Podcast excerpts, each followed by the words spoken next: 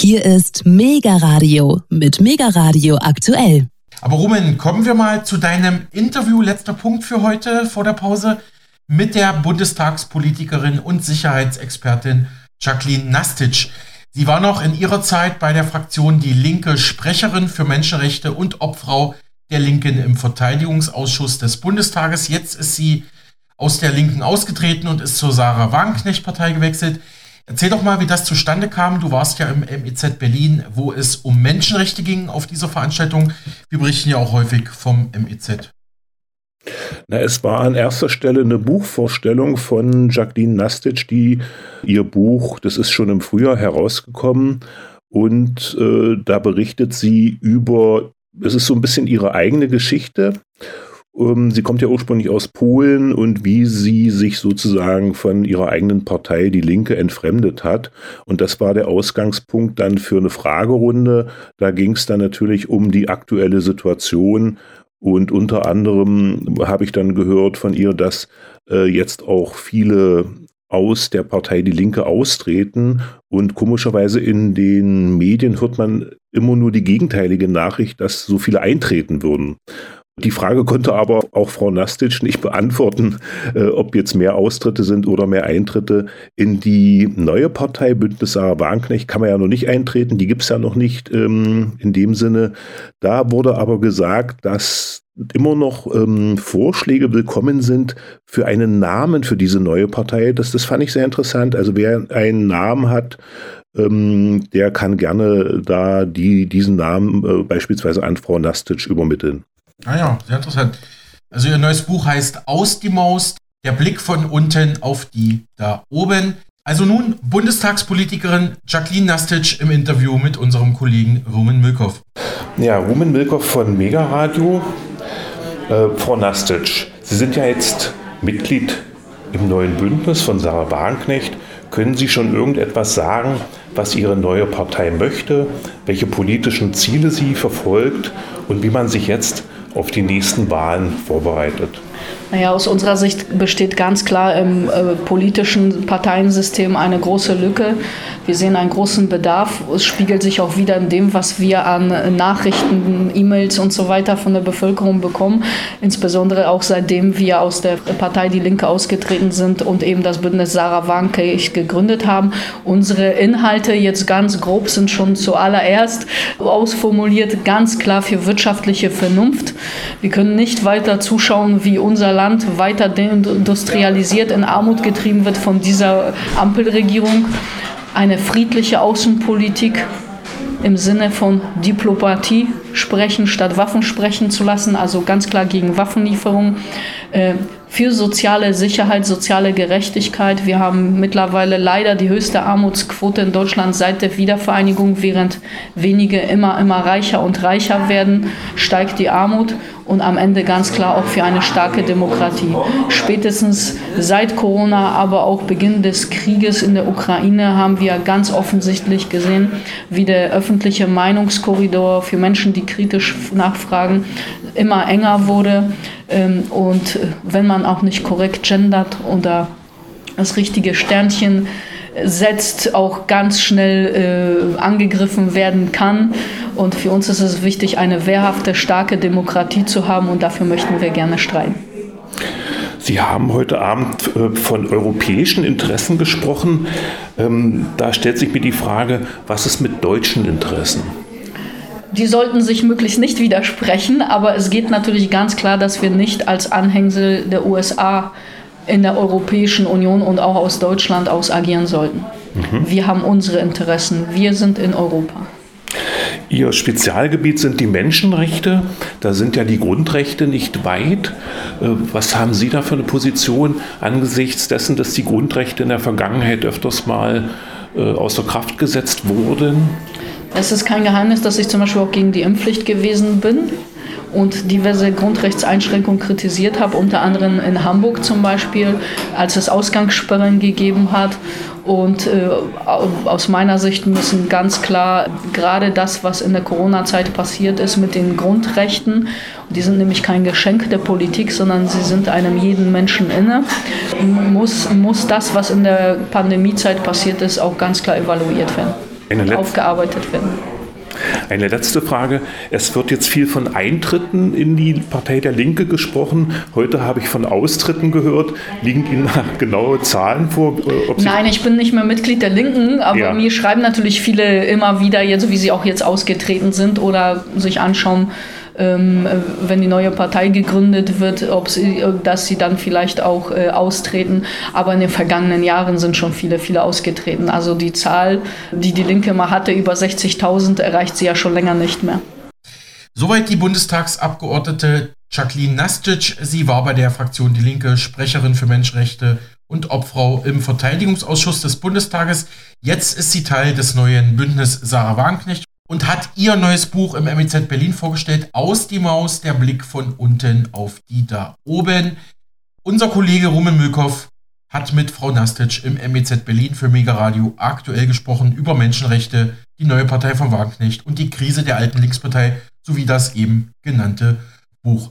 Wir müssen leider ganz schnell eine Pause machen. Hier ist Mega Radio aktuell. Willkommen zurück zur heutigen zweiten Stunde am Mittwoch. Mein Name ist weiterhin Alexander Boos, hier für Sie am Mikrofon. Und wir hatten es ja schon im Interview vor der Pause gehört. Da hatten wir ja Jacqueline Nastic im Interview, früher bei den Linken, jetzt beim neuen Bündnis Sarah Wagenknecht. Sie ist aber auch Buchautorin, hat dort ihr neues Buch Aus die Maus, der Blick von unten auf die da oben vorgestellt. Es ist im Eulenspiegel Verlag erschienen. Auch das neue Berlin geben sie ja als Edition raus. Dort kann man es ja käuflich überall im Bücherhandel erwerben. Und Thema der Veranstaltung im MEZ Berlin am vergangenen Freitag war Menschenrechte geteilt. Die Veranstalter im MEZ teilten im Vorfeld mit, die westlichen Staaten missbrauchen die Menschenrechte zur Sicherung ihrer Macht. Missliebige Staaten wie China, Kuba, Russland oder Vietnam werden regelmäßig der Verletzung von Menschenrechten beschuldigt. Über die Missachtung von Menschenrechten aber in Deutschland, in der Europäischen Union, der EU oder in den USA wird hingegen geschwiegen. Schlecht stehe es bei uns vor allem um die kollektiven Menschenrechte wie das Recht auf Arbeit, die Freiheit von Not und auf Gesundheitsschutz, haben wir ja vor allem auch in der Corona-Krise erlebt. All das schreibt die Politikerin Jacqueline Nastic in ihrem neuen Buch Aus die Maus, der Blick von unten auf die da oben. Und sie betont das auch immer wieder in ihren Reden im Bundestag. Dort weist sie immer wieder auf diese eklatanten Widersprüche hin. Dort auf der Veranstaltung nannte sie zahlreiche Beispiele, warum bei uns auch die Menschenrechtslage schief hänge. Und unser Kollege Rummel Mülkow war, wie gehört, vor Ort und hat nicht nur dieses Interview geführt, sondern auch die Fragerunde für unseren Sender mitgeschnitten. Wir hören mal rein und ich wünsche wie immer viel Vergnügen und ja auch Erkenntnisse und vielleicht auch den einen oder anderen Kritikpunkt, der auch Ihnen bei persönlichen Diskussionen weiterhelfen kann. Ich darf euch ganz herzlich begrüßen im MZ. Wir freuen uns, dass ihr gekommen seid. Das Thema der heutigen Veranstaltung lautet Menschenrechte geteilt.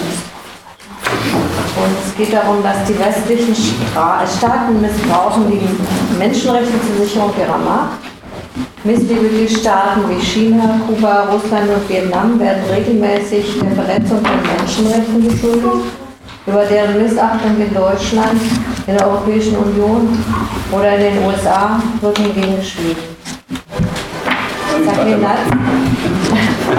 Jacqueline Lastic hat in ihren Reden im Bundestag immer wieder auf diese eklatanten Widersprüche hingewiesen. In ihrem Buch Aus die Maus der Blick von unten auf die da oben, benennt sie dafür zahlreiche Beispiele. Und das Buch kann heute hier erworben werden. Zackling gehört zu jenen zehn Abgeordneten, die kürzlich die Partei Die Linke verlassen haben und im Januar eine neue Partei gründen werden. Und ihr könnt mal überlegen, was ihr damit macht. Herr Zackling, da ist das Wort. Ja, vielen Dank, Marianne. Schönen guten Abend Ihnen allen. Schön, dass Sie trotz des Wetters hier hingefunden haben. Vielen Dank für die Einladung ähm, an euch. Ähm, ja, Marianne hat es ein bisschen kurz beschrieben, sehr kurz beschrieben. Ähm, äh, tatsächlich wurde ich mal vor, ich glaube, eineinhalb Jahren, wurde mir herangetragen vom Eulenspiegel Verlag, hier das Neue Berlin, ob ich ein Buch schreiben könnte, würde ähm, und ähm, habe ein bisschen mit mir gerungen zuallererst, muss ich sagen, weil ich das doch schon eine schwierige Aufgabe fand. Und dann habe ich auch lange überlegt, was würdest du denn da überhaupt reinschreiben?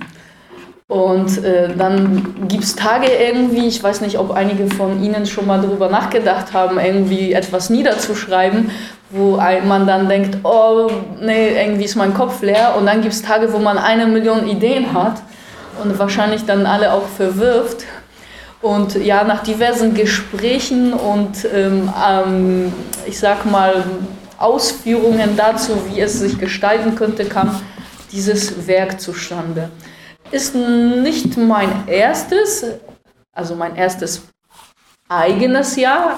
Es gibt noch ein zweites, Rente und Respekt. Das ist allerdings in Zusammenarbeit mit mehreren Bundestagsabgeordneten geschrieben worden, unter anderem auch ein Beitrag von Sarah Wagenknecht drin und anderen, vor allen Dingen SPD-Abgeordneten.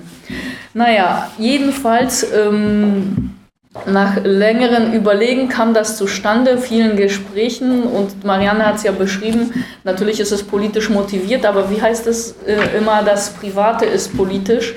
Ähm, und äh, Engwer hat mich mal gefragt, man wüsste ja so wenig von mir privat, das findet sich auch in diesem Buch nicht sonderlich viel darüber wieder, muss ich sagen. Äh, außer vielleicht ein bisschen aus der Vergangenheit, um ein bisschen zu verstehen, was mich politisiert hat und auch ein bisschen äh, zu nachzuvollziehen, weil man das ja mal gefragt wird, wie, wie würdest du denn eigentlich links? Meine Antwort war immer, ich kannte vorher keinen Linken, vielleicht war es gut so. Ähm, ähm, aber nein, jetzt ehrlich, also natürlich ähm, ist, das, äh, ist, da, äh, ist das begründet darin, dass das äh, zumindest das Herz und der Verstand politisch sehr sozial schlägt und auch friedenspolitisch ausgerichtet. Aber in, mit meiner Herkunft ist das nicht selbstverständlich. Und dazu habe ich einiges darüber im Buch äh, geschrieben, aber nur einiges, nicht äh, vieles, weil für mich doch der politische Teil, den Marianne beschrieben hat, wesentlicher war, insbesondere in den letzten Jahren, weil der wesentliche Teil der politischen Arbeit natürlich auch insbesondere in der Bundestagsfraktion und auch im Bundesvorstand, wo ich auch über drei Jahre Mitglied war, auch den Weg dazu bereitet haben, zu dem Stand, den Marianne eben beschrieben hat, wieso ich auch aus der Linken mittlerweile ausgetreten bin. Aus die Maus. Auch da drin findet sich wieder, was, worauf sich eigentlich dieser Titel bezieht. Ähm, aber dann hören Sie vielleicht mehr.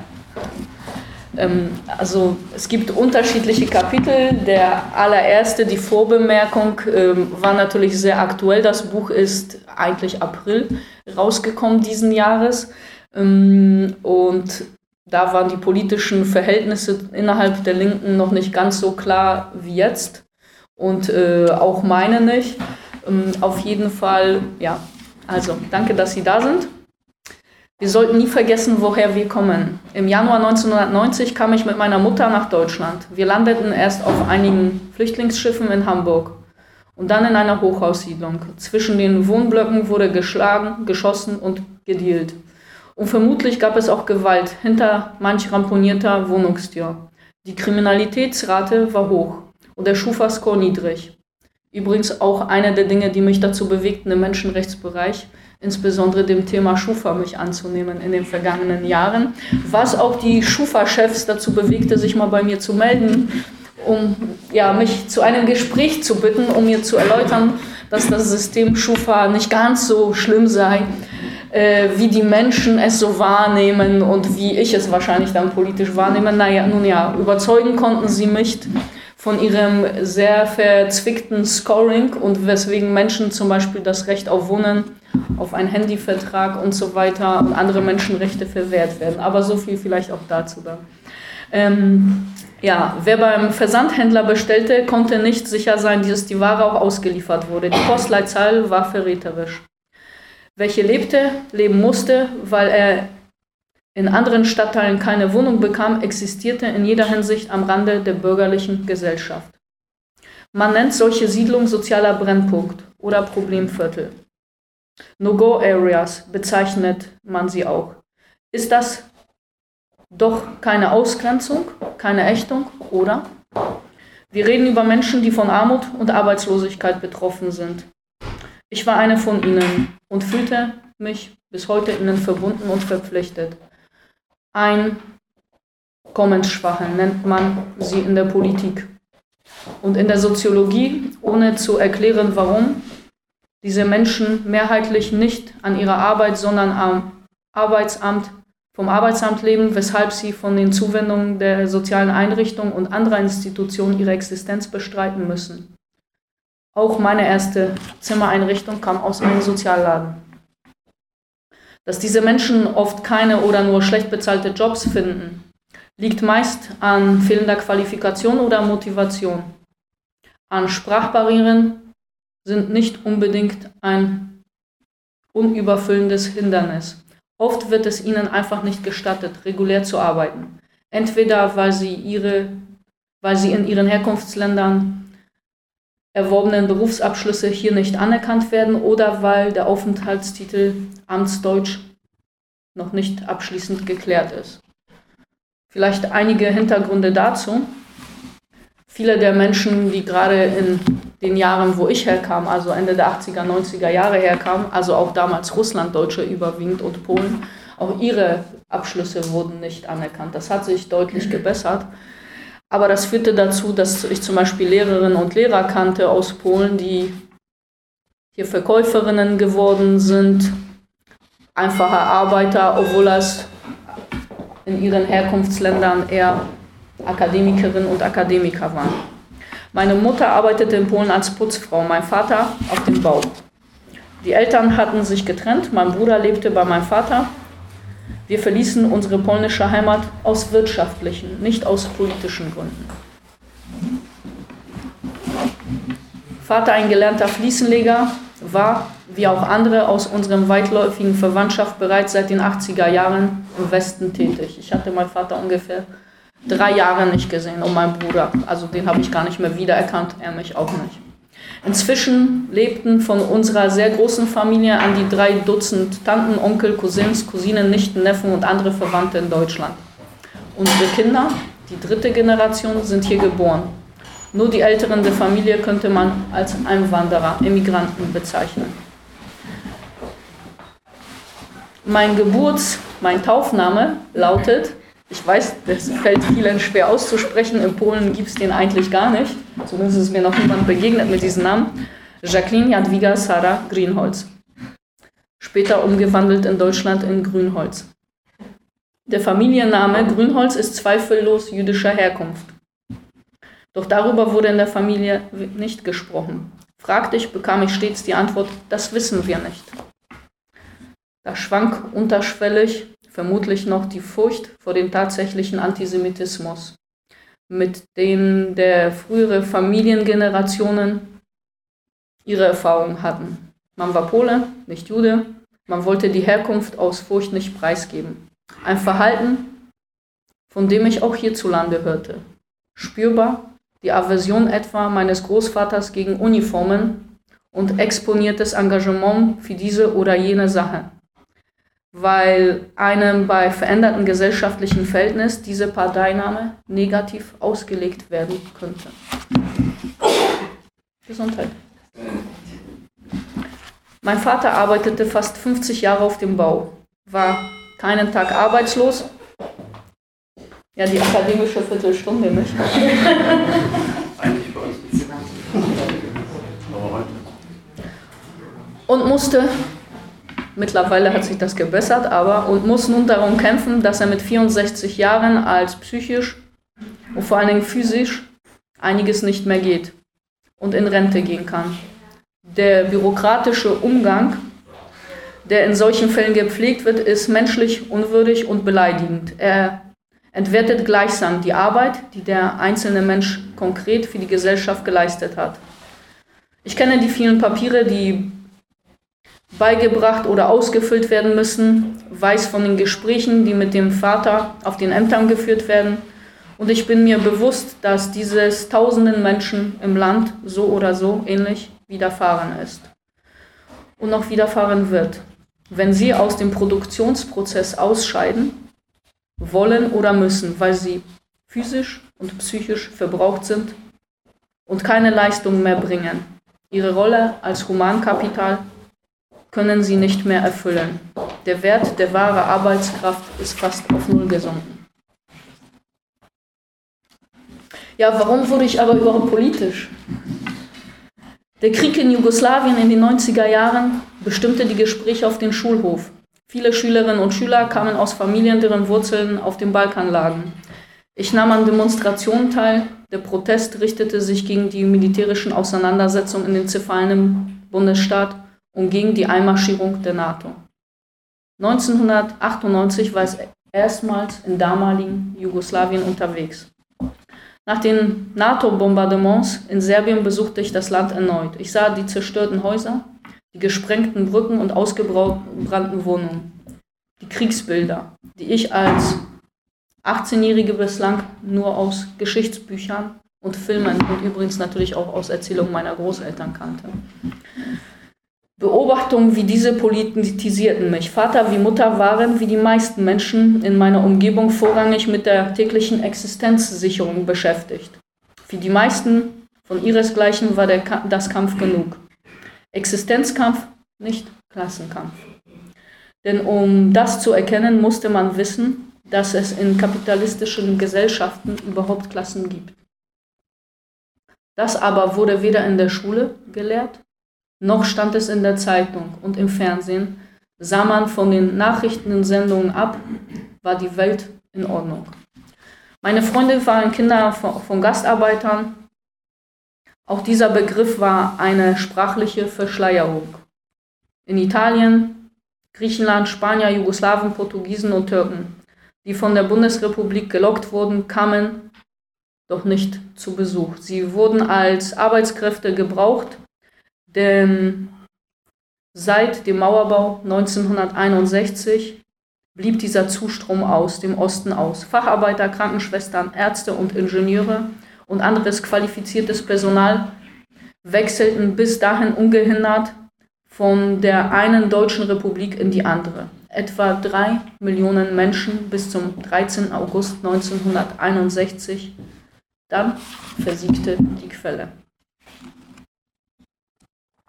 1998 wählte ich zum ersten Mal. Ich war gerade volljährig geworden. Es war auch das einzige Mal, dass ich der SPD meine Stimme gab. Das Wahlgeheimnis ist dahin.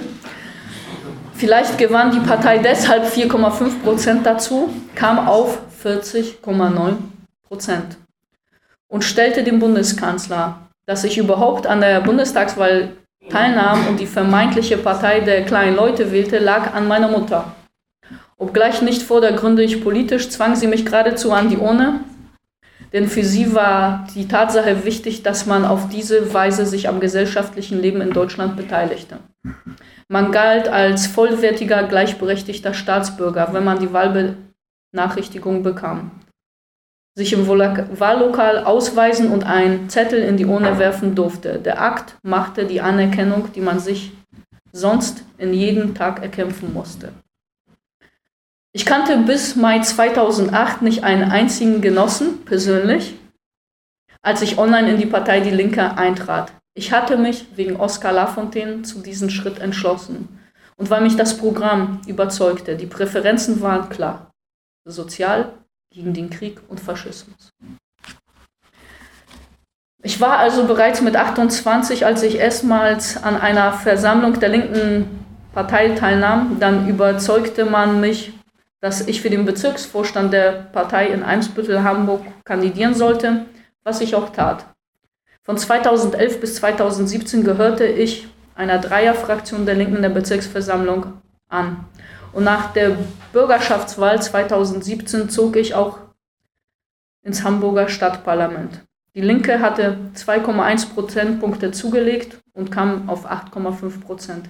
Ich hatte auf einen hinteren Platz kandidiert und war frei von Ehrgeiz. Es war, ihr kennt das ja, eine Solidaritäts-Soli-Kandidatur. Ähm, allerdings rückte ich nach, weil im Juli 2017 Inge Hannemann aus gesundheitlichen Gründen auf einen der von uns zugeteilten zehn Plätze verzichtete. Bei den Bundestagswahlen im September 2017, also nicht mal drei Monate, war ich Mitglied der hamburgischen Bürgerschaft. Sie sehen, so kann man politische Karrieren planen. Ähm, ja, gewann die Linke Stimmen dazu und kam knapp über 9 Prozent im Bund, in Hamburg über 10 Prozent. was 69 Parlamentssitze in Berlin bedeutete. Meine Jungfernrede hielt ich am 27. November, also fast Jubiläumstag. Die SPD hatte den Entwurf eines Einwanderungsgesetzes vorgelegt, das in erster Lesung behandelt wurde. Bundestagsvizepräsident Wolfgang Kubicki kündigte lächelnd meinen Redebeitrag mit der Bemerkung an, hoffentlich spreche ich Ihren Namen richtig aus. Er hat es übrigens. Ich habe mir sagen lassen, Jacqueline Nastic. Sie sehen, wandte ich mich ans Auditorium, so kann Integration funktionieren. Damit hatte ich die Lacher auf meiner Seite und bekam von allen Seiten Applaus.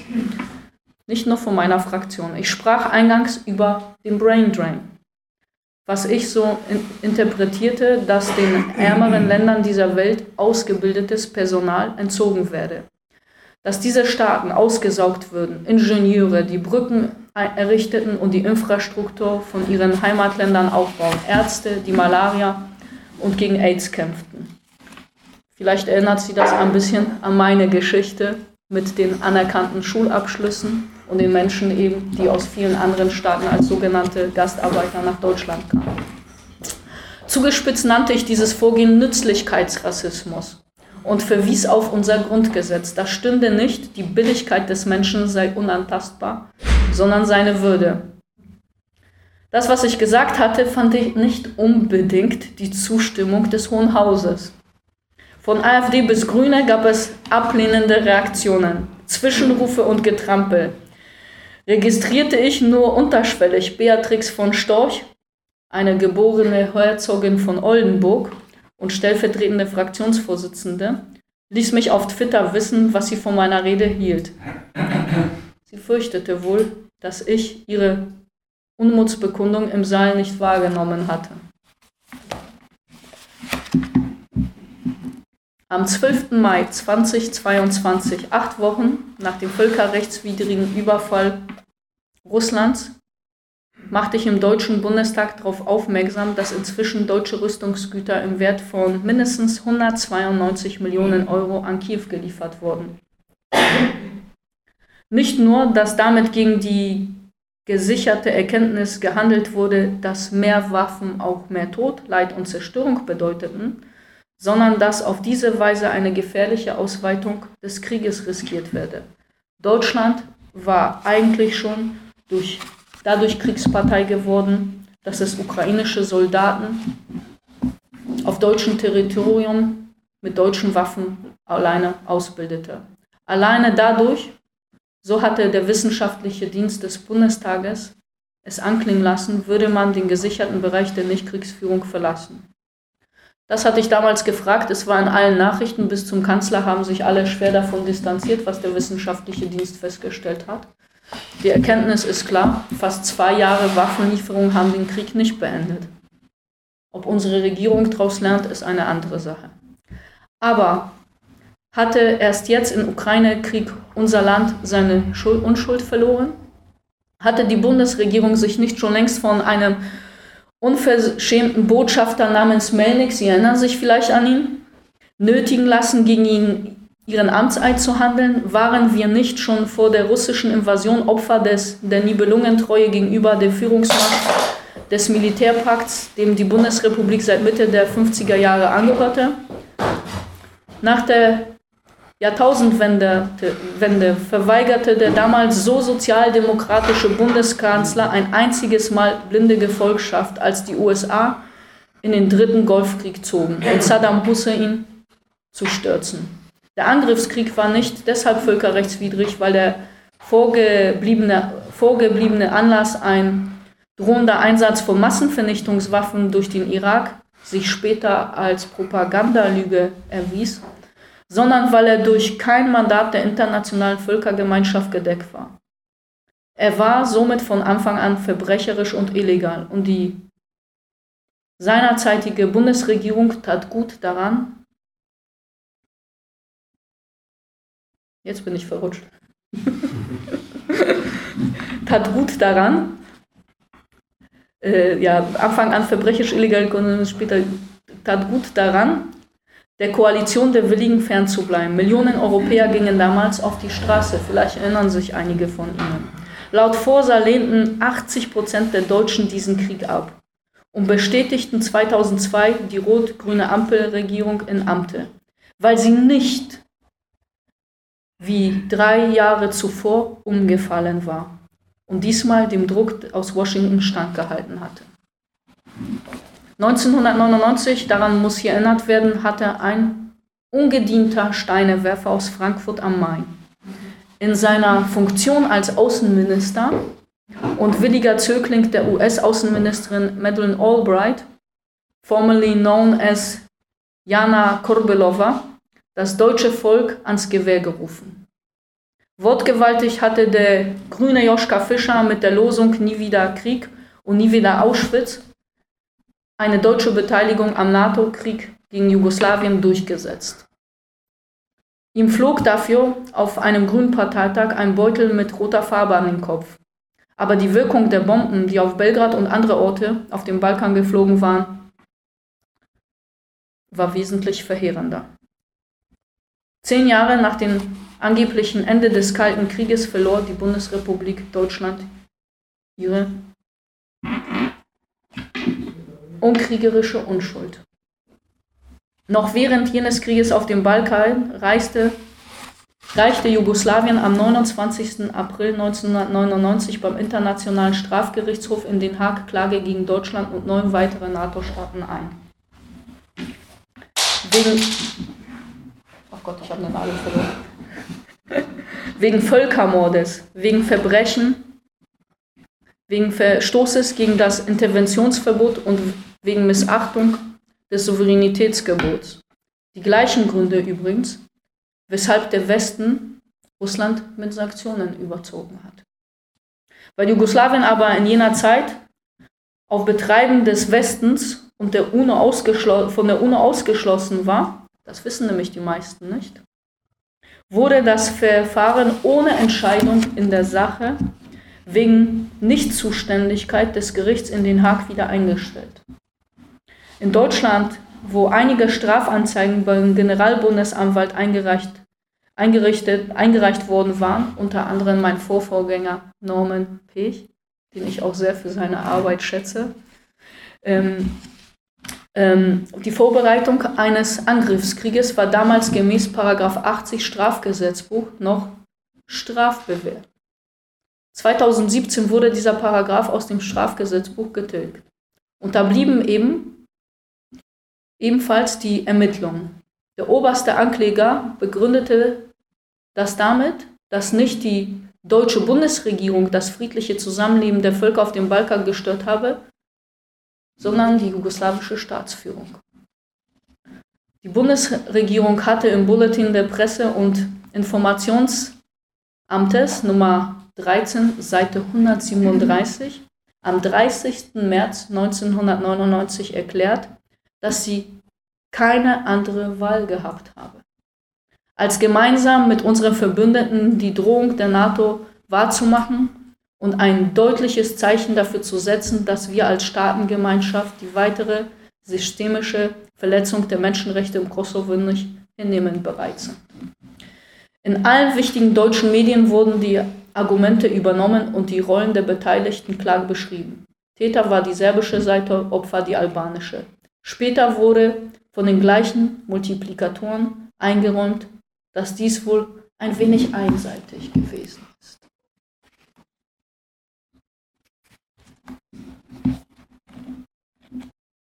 Ich würde jetzt einen Sprung machen, Sie sollen ja auch das Buch gerne lesen.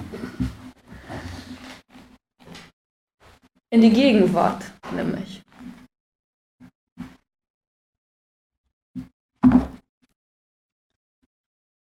Das wäre das Vorwort. Wir kennen die Losungen, die Befunde, die Schlagzeilen in den Medien, in den öffentlich-rechtlichen, den privaten und den vermeintlich sozialen. Wir leben in einer globalen Echokammer.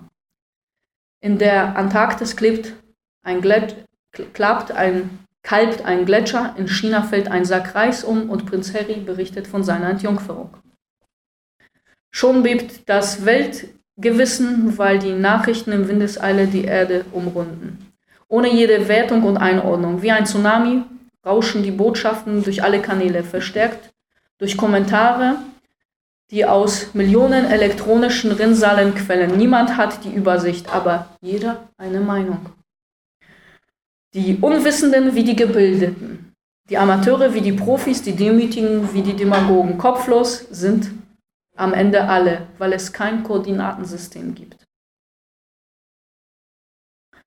Dogmen und Prinzipien werden längst liquidiert. Wir haben freie Meinungs- und Gagawahl. Gendern, wo Grundsätze herrschen, egal ob falsch oder richtig. Und durchgesetzt werden, gelten als suspekt. Zumindest im christlich-amtländischen Kulturverständnis. Wir streiten darüber, ob man mit dem großen Binnen-I, dem Unterstrich, dem Gendersternchen oder einem Doppelpunkt allen Geschlechtern nicht nur den Dritten angemessen Gerechtigkeit zuteil werden lassen und den Sexismus, die Homophobie und patriarchales Getue in Schranken weisen kann. Auf Parteitagen wird über solche und ähnliche Themen engagiert gestritten. Der letzte war besonders erhellend. Mindestens eine Frage bleibt ungestellt und darum unbeantwortet. Was ist wesentlich in Zeiten von Krisen, Kriegen und Katastrophen und was unwesentlich? Daraus folgte, wenn sie denn gestellt werden würde, zwangsläufig die nächste Frage, wie gelingt es uns, die Polykrise zu überwinden? Die Krisen der politischen Parteien, der Gesellschaft, des Staates, der Menschheit? Die Existenz unseres Daseins ist bedroht, darin besteht Konsens. Zweifel besteht allenfalls daran, wer dafür ursächlich Schuld trägt. Natürlich die Menschen, aber welche? Im Streit darüber setzt sich das Dilemma fort. Die Auseinandersetzung bietet nicht die Lösung der Probleme, sondern ist deren Teil. Es ist wie die Frage danach, wer zuerst auf der Welt war. Das Ei oder die Henne. Die Suche nach dem Anfang der Kausalkette ist aber wichtig, um zu ergründen, wo welche Irrtümer begangen und die Weichen falsch gestellt wurden, die uns dahin gebracht haben, wo wir jetzt stehen. Die Retrospektive hilft, allein hilft uns jedoch nicht weiter. Wir brauchen auch die Perspektive. Dazu müssen die gegenwärtigen Probleme heute gelöst werden, nicht erst morgen.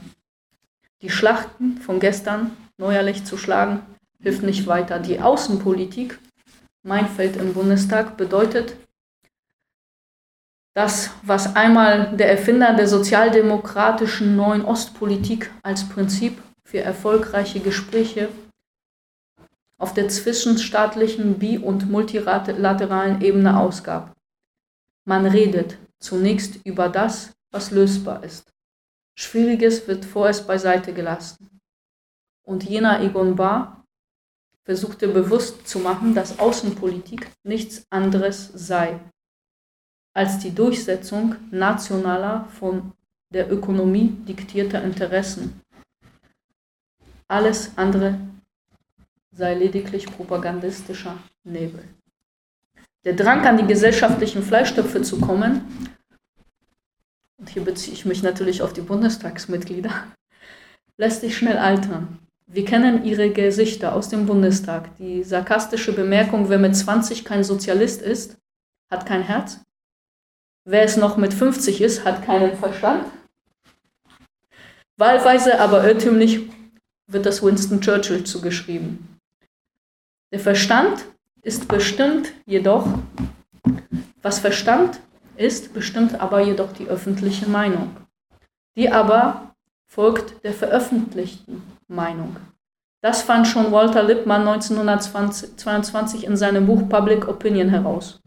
Und 100 Jahre später kamen Precht und Welzer mit ihrem Buch Die vierte Gewalt zu keinem anderen Befund. Sie untersuchten, wie Mehrheitsmeinung gemacht wird, auch wenn sie keine ist, und hatten sofort die medial gemachte Mehrheit und deren Sprachchöre gegen sich. All diese kritischen Diagnosen helfen jedoch nicht weiter. Sie machen Mut und willenlos, ziehen uns noch weiter herunter und nähern das Gefühl, wir können nichts dagegen tun. Wir sind allem und allem hilflos ausgeliefert. Die Wehr beschränkt sich auf Verweigerung der Kenntnisnahme von Nachrichten, die Teilnahme an Wahlen, der Beteiligung am gesellschaftlichen Diskurs, etwa in Gestalt von Demonstrationen, Mahnwachen, Protestkundgebungen und Petitionen.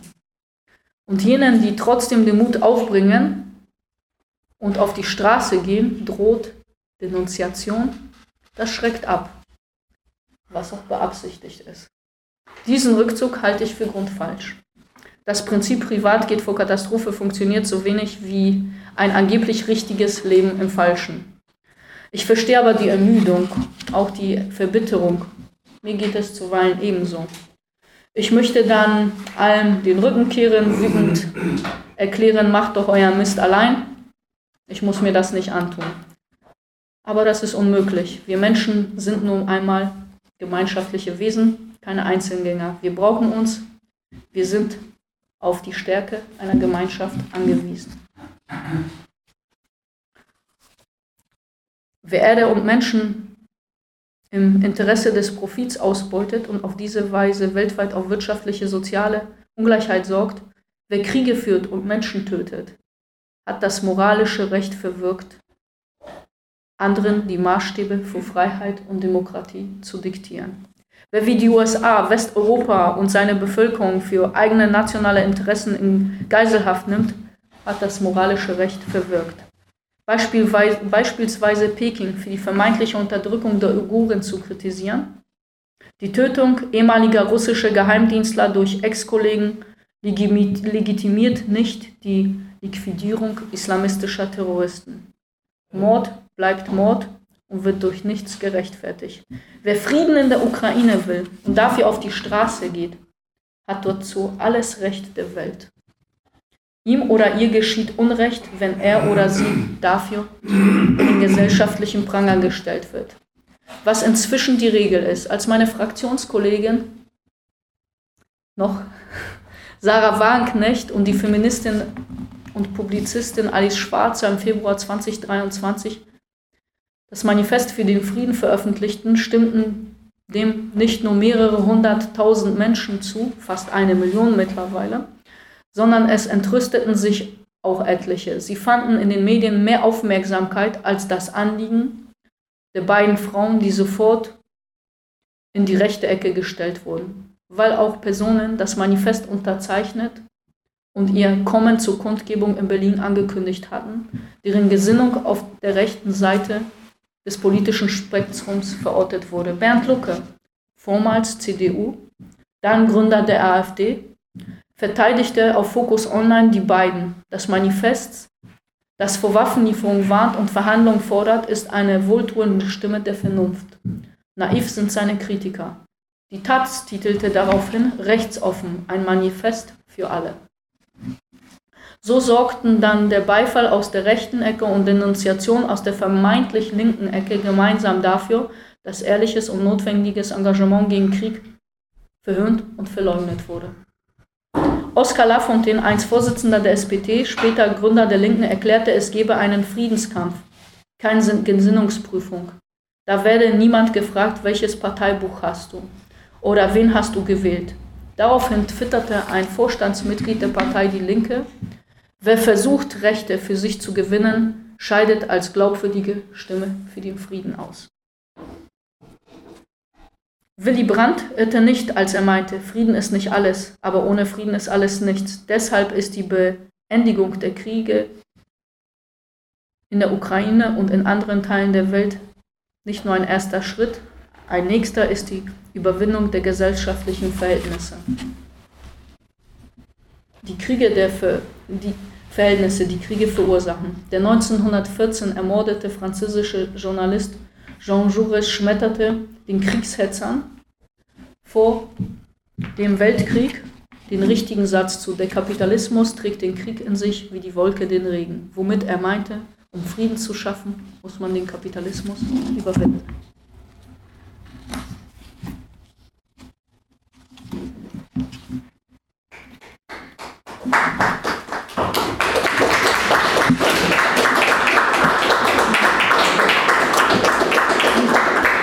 Ja, vielen Dank äh, auch für den Einblick in das äh, persönliche Leben, beziehungsweise wie du nach Deutschland gekommen bist. ja, fand sehr interessant, was die Sozialisation angeht. Ich war ja selbst mal Mitglied der SPD und äh, 98 habe ich auch das letzte Mal SPD gewählt. Kann ich mich erinnern. Ja. Ihr habt das Wort, ihr habt viel gehört. Ähm, zu Fragen? Ich kann mir vorstellen, dass auch ganz aktuelle Entwicklung äh, eine Rolle spielt.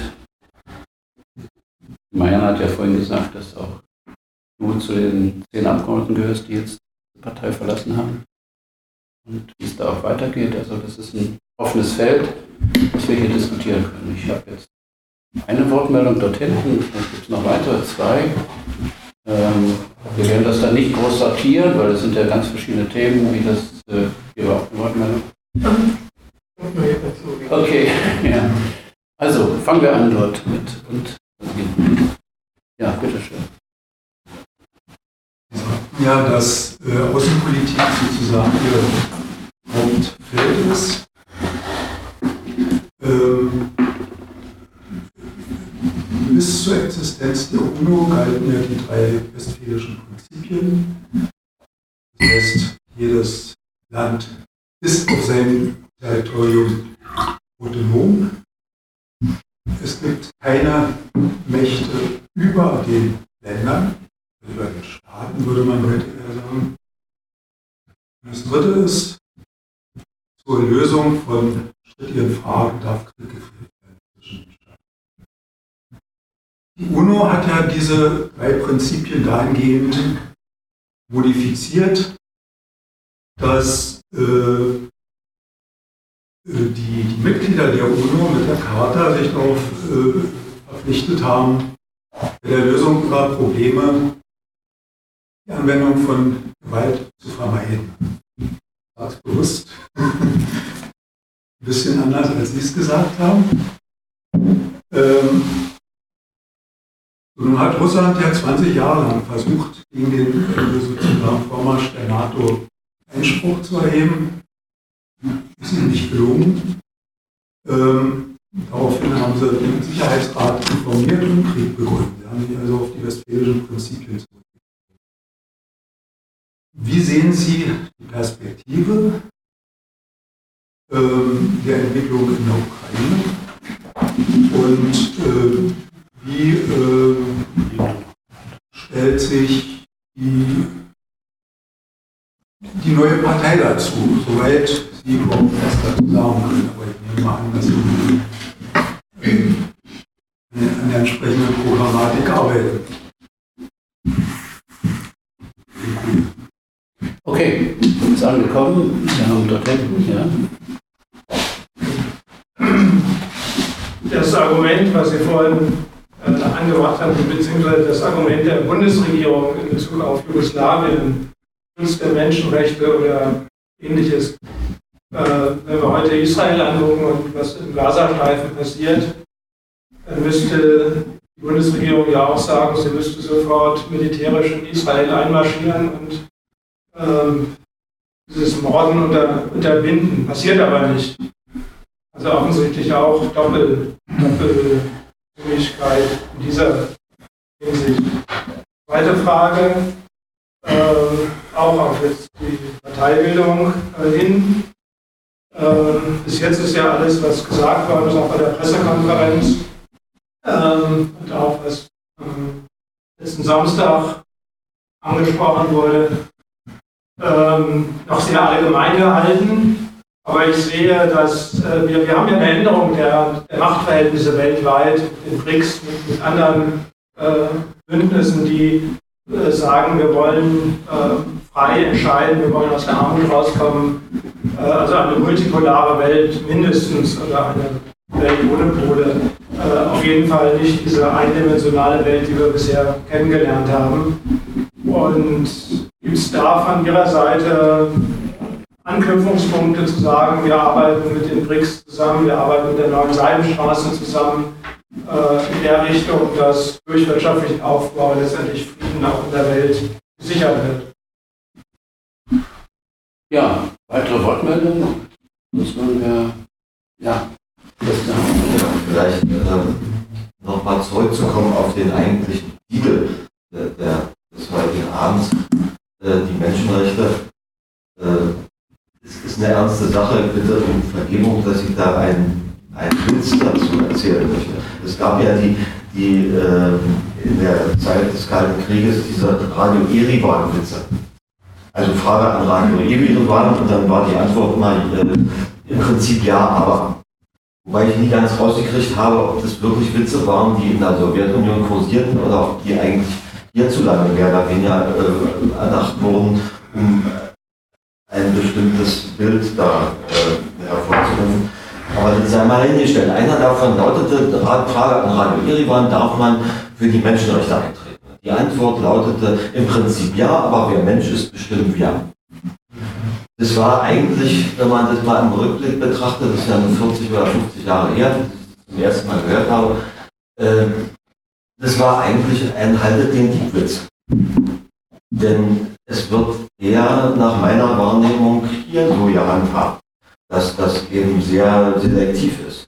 Wessen Menschenrechte äh, etwas gelten und beziehungsweise äh, dann politische Konsequenzen haben beim Handeln der Regierenden, um wen getrauert werden ja, soll, was die Medien dann machen oder auch wenn es Leute tun, entsprechend groß berichten, was Regierende äh, äußern dazu, was sie verurteilen und, und von anderen erwarten zu verurteilen. Und bei anderen äh, da hört man gar nichts zu. Und das ist doch ziemlich, äh, also da muss man immer an diesen Radio Irrelevant denken dabei.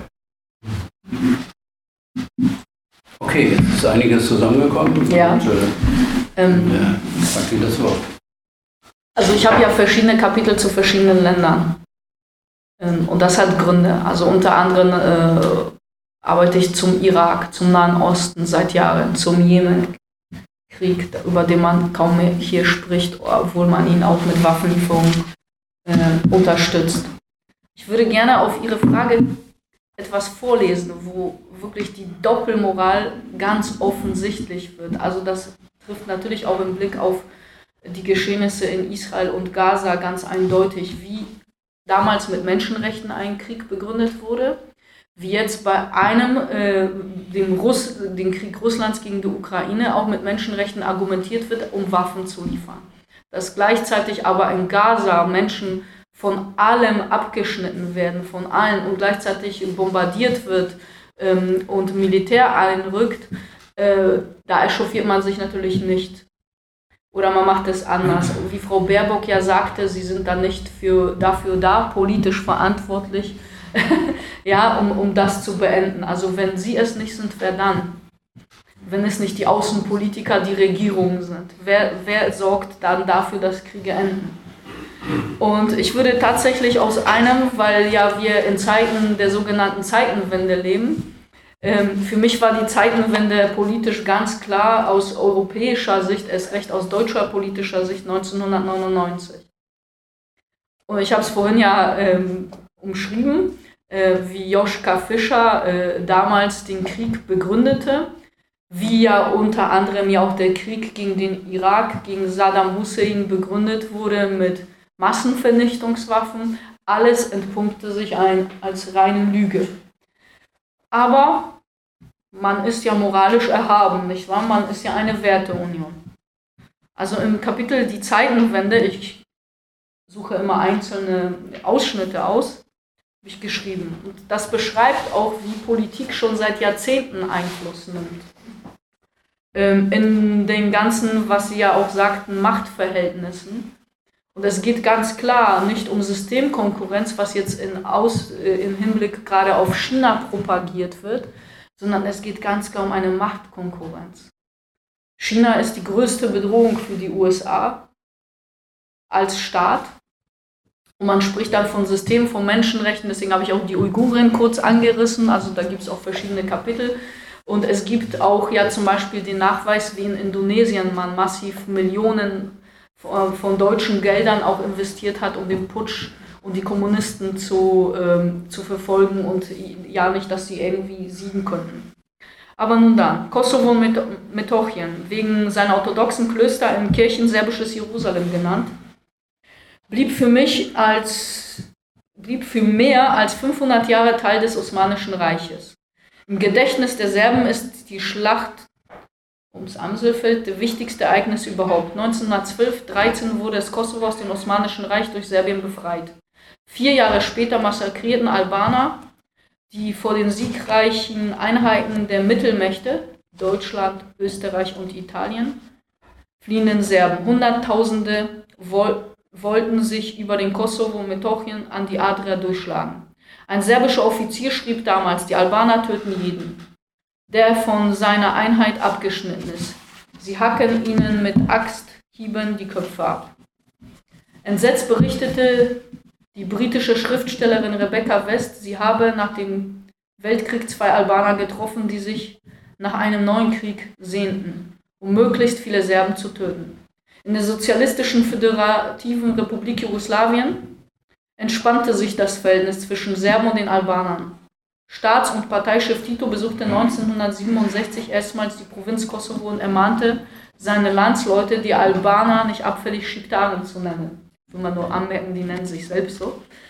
Ähm, in den 70er Jahren war Tito, in den 70er Jahren, Tito war 1980 verstorben, kam es in Kosovo Metochien immer wieder zu gewaltsamen Zusammenstößen mit nationalistischen Albanern. Wir wollen ein vereintes Albanien. Das sozialistische Jugoslawien verteidigte die territoriale Integrität des Bundesstaates und ging politisch und militärisch gegen die Separatisten vor. 1989, um 600. Jahrestag der Schlacht auf dem Amselfeld, eskalierten die militanten Auseinandersetzungen. Die Bundesregierung in Belgrad verhängte den Ausnahmezustand. 1991 löste sie das Kosovo-Parlament auf, das den Widerstand forciert hatte. Eine Befreiungsarmee des Kosovo, UCK, formierte sich und kämpfte für einen Zusammenschluss aller mehrheitlich vom ethnischen Albanern bewohnten Gebiete in Serbien, Mazedonien, Montenegro und Griechenland mit dem Mutterland Albanien. Politisch und auch militärisch wurde die UCK vom Westen unterstützt. Da die Separatisten vornehmlich gegen das verbliebene sozialistische Restjugoslawien schossen. Sie wurden von Ausbildern aus den USA, Großbritannien und Deutschland trainiert. Offiziell kamen sie aus privaten Sicherheitsfirmen. Von UCK-Mitgliedern wurden in Deutschland, in der Türkei und in Italien ausgebildet. In Trainingscamps in Albanien waren offiziell deutsche und britische Ausbilder tätig. CIA-Berater halfen der UCK mit Ratschlägen zur Bekämpfung serbischer Polizei und Armeeeinheiten. Waffen und Munition stammten zum großen Teil aus westlichen Ländern. Die Finanzierung erfolgte mit Spenden aus dubiosen Quellen, wie die Berliner Zeitung in Brüssel erfuhr, schätzten die Geheimdienste allein im bisherigen Einkünfte der UCK auf über 900 Millionen Mark. Mindestens die Hälfte davon stammte aus Gewinn aus illegalen Rauschgifthandel. Der Rest wurde in Fonds gesammelt, die Namen trugen wie Das Vaterland ruft oder die, Das Heimatland bittet um deine Hilfe, so die Berliner Zeitung am 4. März 1999. Dunkles oder gewaschenes Geld macht einen großen Titel der Mittel für die UCK aus, hieß es. Der Drogenschmuggel reiche vom Quellenland Afghanistan, man möge sich erinnern, dort ist jetzt die größte Militärbasis der Welt, Bondville, in denen viele Jahrzehnte auch die Hubschrauber und Flugzeuge der USA aus Afghanistan landeten, bis nach Westeuropa. Dass ein großer Teil des Rauschgiftvertriebs in der Europäischen Union in den Händen von Kosovo-Albanern liegt, ist auch bei der Europäischen Polizeibehörde Europol in Den Haag bekannt. Am 24. März 1999 intervenierte die NATO militärisch. Bis zum 10. Juni wurden Städte bombardiert und Luftangriffe gegen Jugoslawien, Stellung in Kosovo wurden geflogen. Ich will nur damit ausdrücken, dass dieses System schon lange so geölt wird und so funktioniert das natürlich auch in vielen anderen Regionen der Welt. Also das beschreibe ich daran, weil Sie auf die jetzige Außenpolitik ansprachen. Nun ja, wir haben eine, eine wertebasierte feministische Außenministerin, die nicht nur so sprachgewandt ist, dass sie mal Russland eben kurzerhand den Krieg erklärt, sondern auch eine Schülerin natürlich von Fischer und Albright ist. Und in dieser Tradition macht man auch deutsche Außenpolitik und Menschenrechte ist natürlich als langjährige jetzt menschenrechtspolitische Sprecherin äh, wortgewaltig, aber am Ende ist es natürlich völlig durchsetzt von Doppelmoral, wenn man sich anschaut, dass man diesen Krieg 99 also schon seit vielen Jahren, mehr als einem Jahrzehnt organisiert hat. Und so macht man es ja auch in anderen Regionen.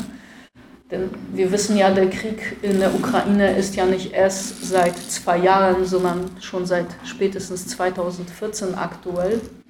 Wenn man sich dann die Aussagen von Frau Merkel anhört, dass man ja eigentlich Zeit gewinnen wollte und das Minsker Abkommen scheinbar ja nur ein vorgeschobenes Argument gewesen ist, um sich Zeit zu erkaufen, ja, dann weiß man doch, wie viele Menschenrechte am Ende für diese Außenpolitik dieser Regierung oder dieser Union, ähm, was sie dann wirklich gelten. Für die neue Partei ist ganz klar, also zumindest nach dem, was jetzt ausformuliert ist, ähm, die wir Anfang des Jahres gerne gründen möchten, dass wir natürlich uns äh, außenpolitisch auch im Gegensatz zu Linken, muss ich sagen, was uns ja auch bewegt hat, die Linke zu verlassen, ganz klar, äh, also an den Grundsätzen von Willy Brandt, die ich zitiert habe, einer friedlichen Außenpolitik in friedlicher Nachbarschaft. Und ähm, dieses haben damals eine rot-grüne Regierung gebrochen, 99. Äh, ganz offensichtlich. Bis heute negieren sie es ja. Man argumentiert zum Beispiel, wenn man nach Belgrad fährt, bitte erkennt das Kosovo an, dass man durch einen völkerrechtswidrigen Angriffskrieg ja selbst abgespalten hat. Kommt aber gleichzeitig in der gleichen Sitzung und sagt, die, die bösen Russen, wie können sie ein, ähm, ja, äh, wie können sie eine Volksabstimmung machen über die Abspaltung der Volksrepubliken? Und äh, da sieht man schon die Doppelmoral ganz offensichtlich. Ähm, eines ist ganz klar, also für uns steht eher im Fokus, dass äh, wir ganz klar europäische Interessen haben und nicht eben das Anhängsel der USA sind, gerade in der Außenpolitik. Russland ist übrigens unser Nachbar und wird es auch bleiben. Ähm, und ähm, wir sollten ein Interesse daran haben, mit unseren Nachbarn möglichst im Frieden zu leben. Sie hörten unseren Mitschnitt der Veranstaltung Menschenrechte geteilt mit der früheren linken Politikerin Jacqueline Nastic, die jetzt beim Bündnis Sarah Wagenknecht ist, im Marx-Engels-Zentrum Berlin im MEZ Berlin am 1. Dezember 2023. Unser Kollege Rummel Milkow war vor Ort und wir werden den zweiten Teil dieses Mitschnitts und der Fragerunde dann voraussichtlich Ende dieser Woche ja noch einmal zu hören bekommen. Ich bedanke mich wie immer, dass Sie bis zum Schluss dran geblieben sind. Ich hoffe, es waren für Sie erhellende Erkenntnisse und Informationen dabei und freue mich auf morgen. Bis dahin eine gute Zeit. Hier ist Mega Radio aktuell. Willkommen zurück zur heutigen zweiten Stunde am Montag weiter mit Alexander Boos. Anfang Dezember hatte ja die Bundestagspolitikerin und Menschenrechtsexpertin Jacqueline Nastic ihr neues Buch Aus die Maus, der Blick von unten auf die da oben im Marx-Engels-Zentrum Berlin, also im MEZ Berlin, vorgestellt. Wir waren ja vor Ort und hatten auch schon vergangene Woche Teil 1 unserer Mega-Radio-Reportage dazu gespielt und jetzt folgt der zweite Teil mit Frau Nastic, die ja die Linke mittlerweile verlassen hat und zum Bündnis Sarah Wagenknecht gewechselt ist. Das Thema dort war Menschenrechte geteilt. Es wurde ein kritischer Blick auf die Menschenrechtslage im Westen, also in Europa und in den USA, geworfen. Und mein Kollege Ruben Milkow war vor Ort und hat die komplette Veranstaltung, also den Vortrag von Frau Nastic und auch die anschließende Fragerunde für uns mitgeschnitten und dokumentiert. Und da hören wir jetzt mal rein, wie beantwortet sie die Fragen aus dem Publikum. Eines ist ganz klar, also für uns steht eher im Fokus, dass äh, wir ganz klar europäische Interessen haben und nicht eben das Anhängsel der USA sind, gerade in der Außenpolitik.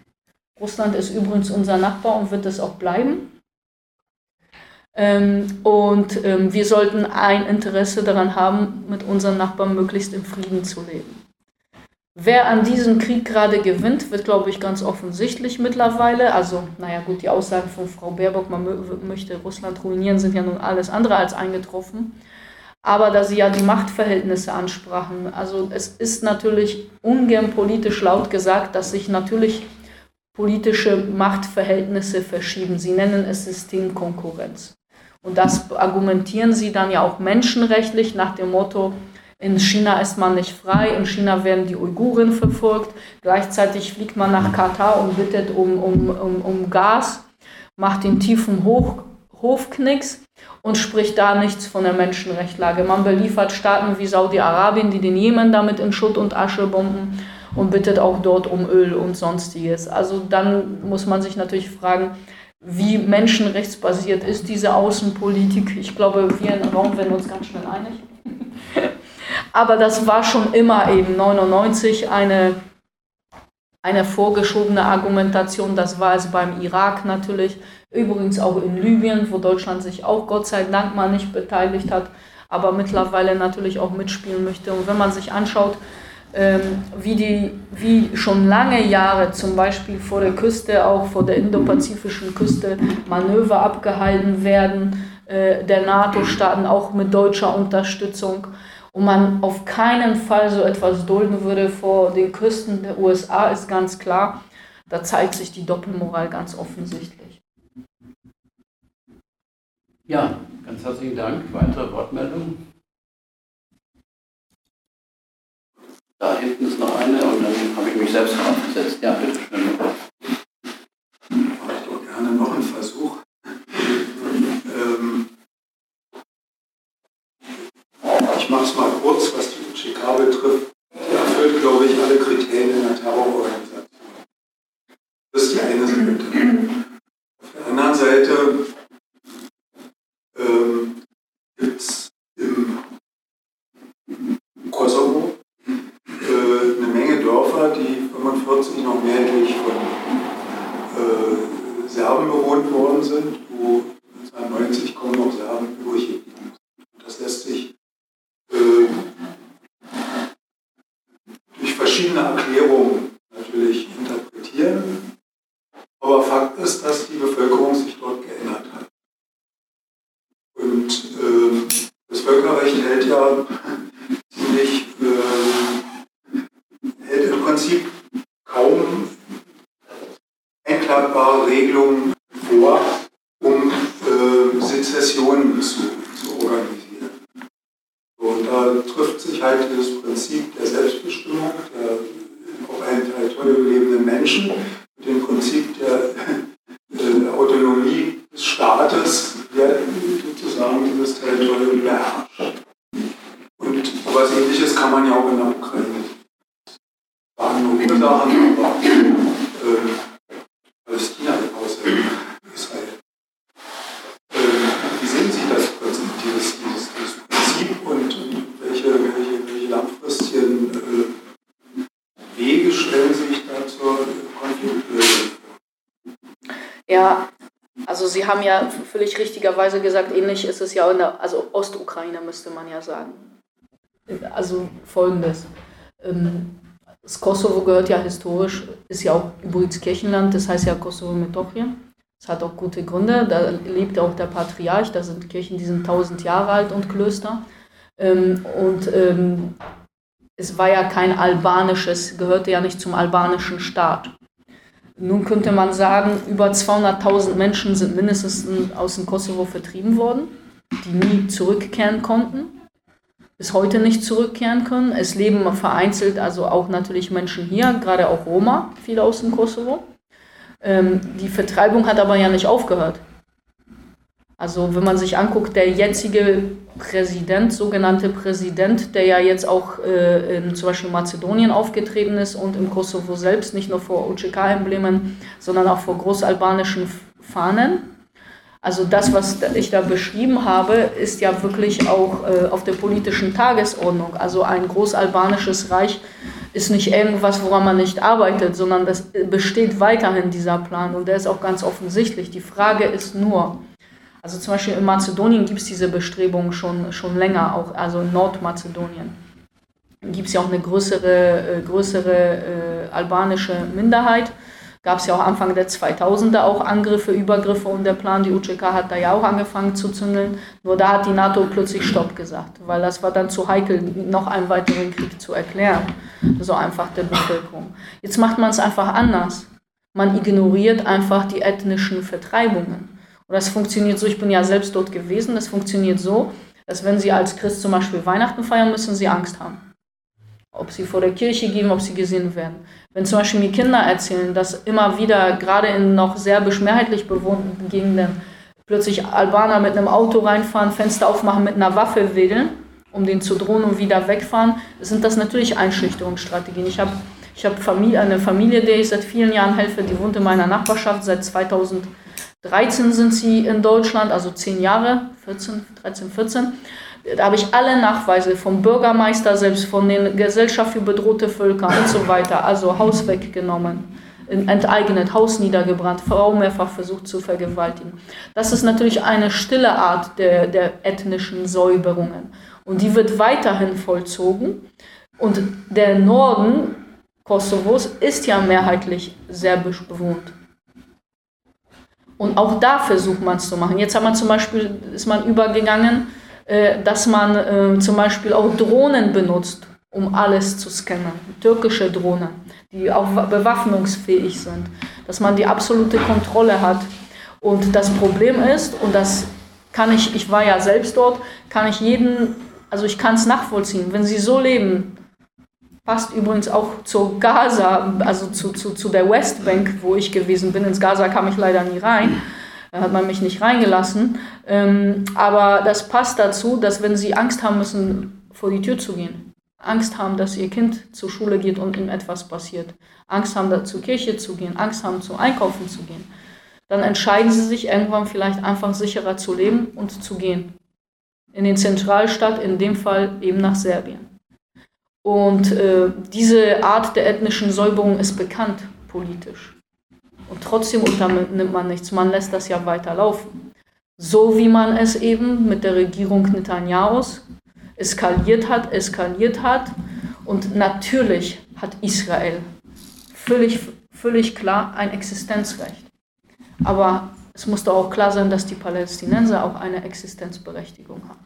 Und wenn man sich anschaut, wie auch gerade die Westbank Stück für Stück für den Siedlern immer mehr eingenommen wird, es gibt ja keinen freien Staat Palästina. Man kann es ja kaum mehr sagen, sonst ist man ja schon irgendwie ein Antisemit. Und äh, diese Doppelmoral haben wir auch gesehen, zum Beispiel. Völkerrechtlich eine ganz andere Einschätzung. Aber was jetzt im Bergkarabach passiert ist, Nagorno-Karabach, ja, völkerrechtlich ganz klar gehören zu Aserbaidschan. Aber über 100.000 Armenier, die da seit Jahrzehnten leben. 100.000 Menschen sind jetzt geflohen. Normalerweise würde es nach der Logik dieser Regierung gehen, würde man doch ganz empört sein, wie kann man von heute auf morgen 100.000 Menschen nach den, also den Äußerungen der westlichen Werte einfach jetzt heimatlos werden lassen. Was man in der Ostukraine über die ganzen Jahre gemacht hat, also zugeguckt hat, wie Sniper, 13.000, 14.000 Menschen sind da in den vergangenen Jahren seit 2014 ermordet worden. Hat man still geschwiegen. Also auch das war eine ethnische Säuberung, die für, die für das Verbot der russischen Sprache zum Beispiel, das Ausschalten der Opposition zum Beispiel, jetzt ist sie sowieso, also wir hatten eine Anhörung, André Hunke und ich, zur Ukraine noch vor ein paar Jahren, da hatten wir ja Politiker, Journalisten wie Ruslan Kostaba, der ja auch ganz klar, äh, der war Kriegsdienstverweigerer, die alle verfolgt wurden, alle. Und wenn ich mir, und ich komme aus Polen, jetzt anhöre, und ich habe auch in der Verwandtschaft Menschen, die, äh, deren Familiengeschichte mit der Ukraine ganz schrecklich ist, ja, also die Verfolgung, die Pogrome und so weiter von Galizien und so weiter. Äh, und dann man genau weiß, dass da ganze Straßenzüge nach, äh, äh nach Bandera benannt sind, dass die OWN verehrt wird, und so ist das genau mit den UCK-Verbrechern. Ja? Aber alle berufen sich auf das Konzept des Nationalstaates. Okay. Ähm, gut, Sie hatten ja schon zweimal gesprochen. Ich will selbst mal kurze Anmerkung machen. Wir stehen ja in einer Situation, ähm, das ist ja auch schon angesprochen worden von Jacqueline ähm, und auch schon in der Anmoderation. Sie ist eine von den zehn Abgeordneten, die jetzt ähm, bald auch eine Gruppe bilden werden, nehme ich an, im Deutschen Ja. Bundestag. Also jetzt nicht nur die größere äh, Restfraktion aus 28 Mitgliedern, sondern jetzt auch die 10. Wobei, es ist ja wirklich erstaunlich, es ist ja, wenn ich das richtig sehe, ein gutes Viertel da rausgegangen. Es ist ja ein erheblicher, das ist ja nicht nur eine einzelne Zahl, sondern es ist ja eine kleine Spaltung, die da stattfindet. Und wenn ich jetzt lese, was man so auf Facebook äh, so erkennen kann oder was auch in den Zeitungen steht, das äh, zieht sich ja jetzt durch die gesamte Organisation durch. Es gibt Austritte, also auch in Berlin, in Schöneberg und also wo halbe Kreiszustände austreten und Ortsvereine bzw. Basisorganisationen in verschiedensten Gebieten, ähm, vor allen Dingen in den westlichen Bundesländern, aber auch jetzt in Brandenburg hat es ein- eine Austrittswelle gegeben. Also es tut sich da was und ähm, vielleicht ist das ein bisschen jetzt zu hoch gegriffen, aber ich denke an die Spaltung der Sozialdemokratie 1914, 1918. Nicht jetzt alleine, weil die Linke, also die ist ja nun weit kleiner, aber weil sich in der Bundesrepublik Deutschland vielleicht auch gesellschaftspolitisch insgesamt also eine Polarisierung abzeichnet. Und ich glaube, dass diese Auseinandersetzung, wenn man sie von heute nochmal so rückwirkend betrachtet, also gar keine war, ähm, das, was äh, Rosa Luxemburg, Karl Liebknecht, andere, Georg Giches, ähm, Frau Levi und so weiter, also in diesen Kreisen dort diskutierten. Das war unbedingt, also nicht unbedingt die Frage von Reform oder Revolution, sondern die Frage des Verhältnisses zum Krieg, zum Weltkrieg, aber vor allen Dingen äh, zu unterdrückten Völkern. Ich glaube, dass man das mal betrachtet, auch die, äh, der Rote Oktober, die bolschewistische Revolution, noch größer jetzt sozusagen in dem Rahmen zu denken, war ja eine, die im Nachhinein, vielleicht kann man das heute erst sagen, damals sah es anders aus oder die Hoffnung waren anders, aber in die dritte, in die dritte Welt ausgestrahlt hat. Und äh, ein, ein anderes Verhältnis der Metropolen, also der kolonisierenden Metropolen, zu den kolonisierten Ländern verlangt hat und sozusagen dafür eingestanden ist.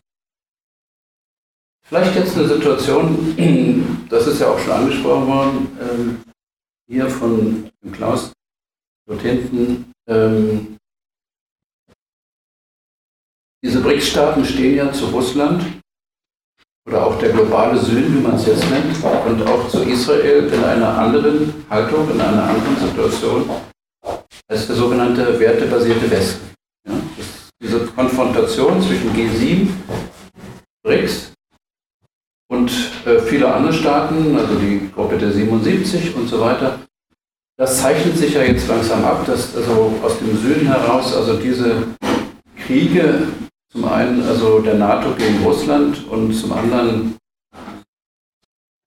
diese Herrendemokratie, ja, Herrendemokratie kann man ja sagen, äh, Israels, ähm, dass dies also zu einer Konfrontation, zu einer Polarisierung führt. Und da ist es ziemlich wichtig, dass es eine Kraft in Deutschland gibt, die das aufgreift, also die sich da positioniert. Das ist, glaube ich, das, was jetzt ansteht. Und ähm, wenn man dieser neuen Gruppierung eine Chance geben will, oder wenn man, wenn man diese Chance, wenn die Chance ergreift, dann muss ich, glaube ich, diese Polarisierung verstehen. Ähm, es geht nicht darum, ob man beim Heizungsgesetz also sagt, das war zu früh, das war zu spät oder die Subventionen waren nicht ausreichend oder sonst was.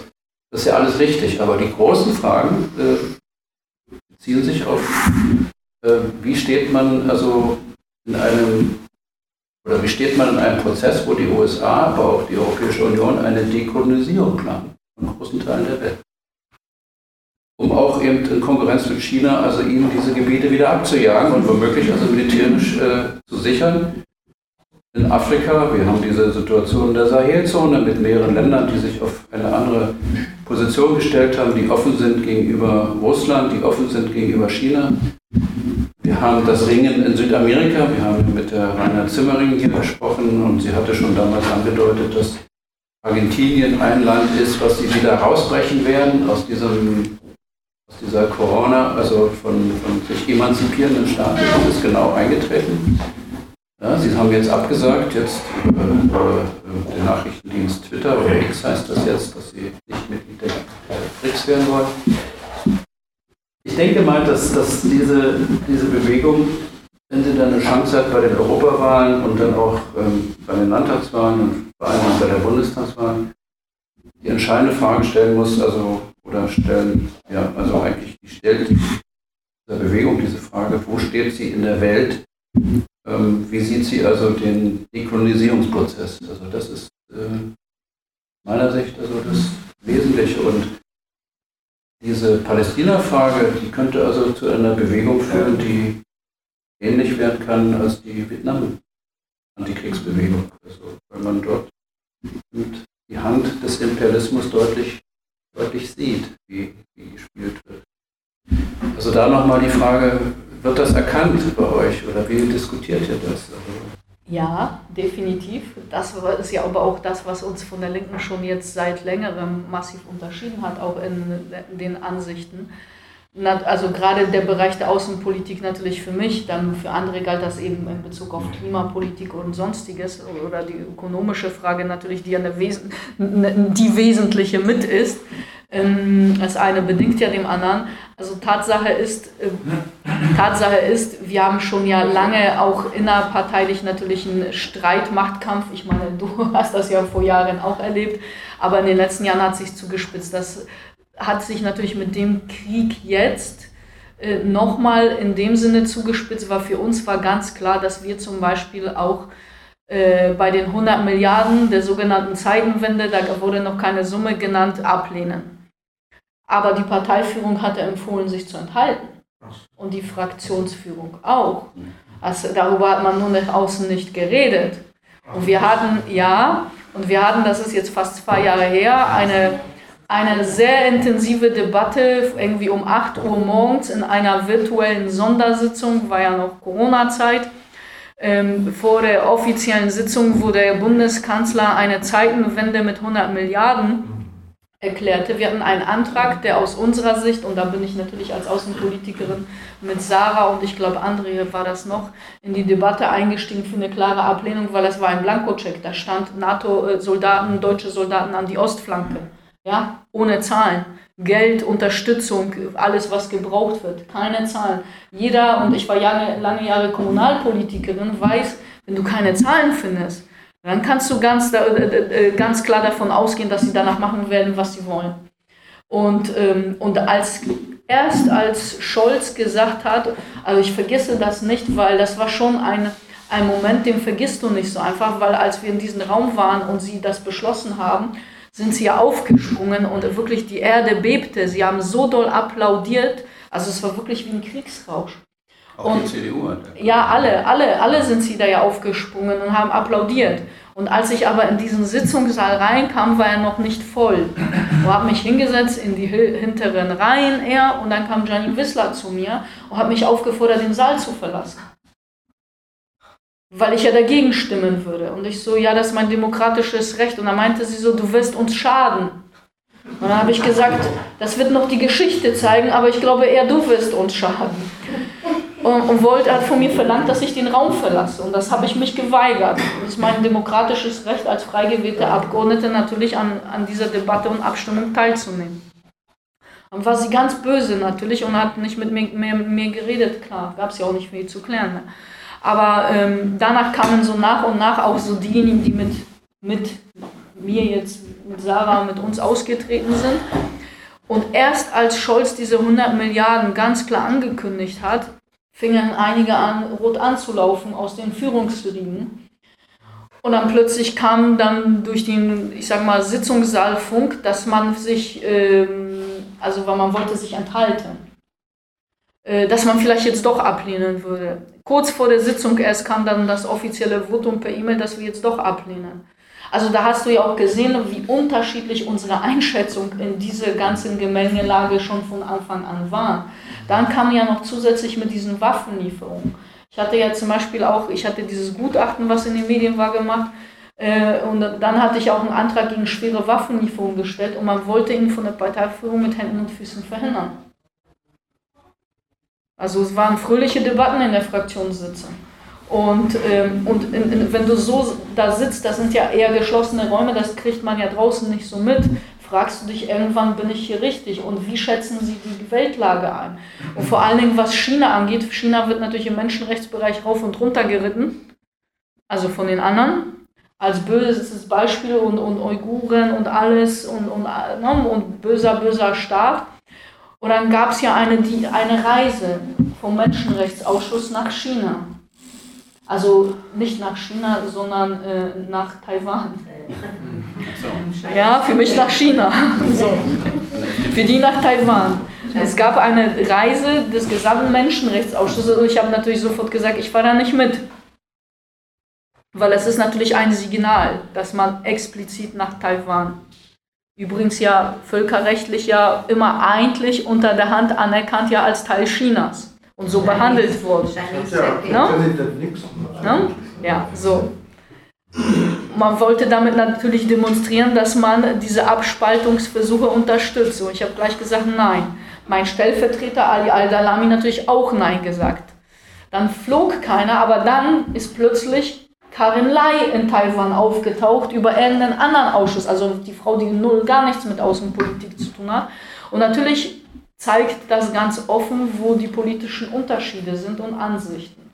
Und dieses menschenrechtsmoralische, äh, ich sag mal, äh, was Frau Baerbock und Co. für sich in Anspruch nehmen, aber eigentlich außenpolitisch was ganz anderes betreiben, das versucht aus meiner Sicht oder ich sag mal jetzt unserer Sicht auch der Teil der noch verbliebenen bis zum 6. Dezember der Bundestagsfraktion.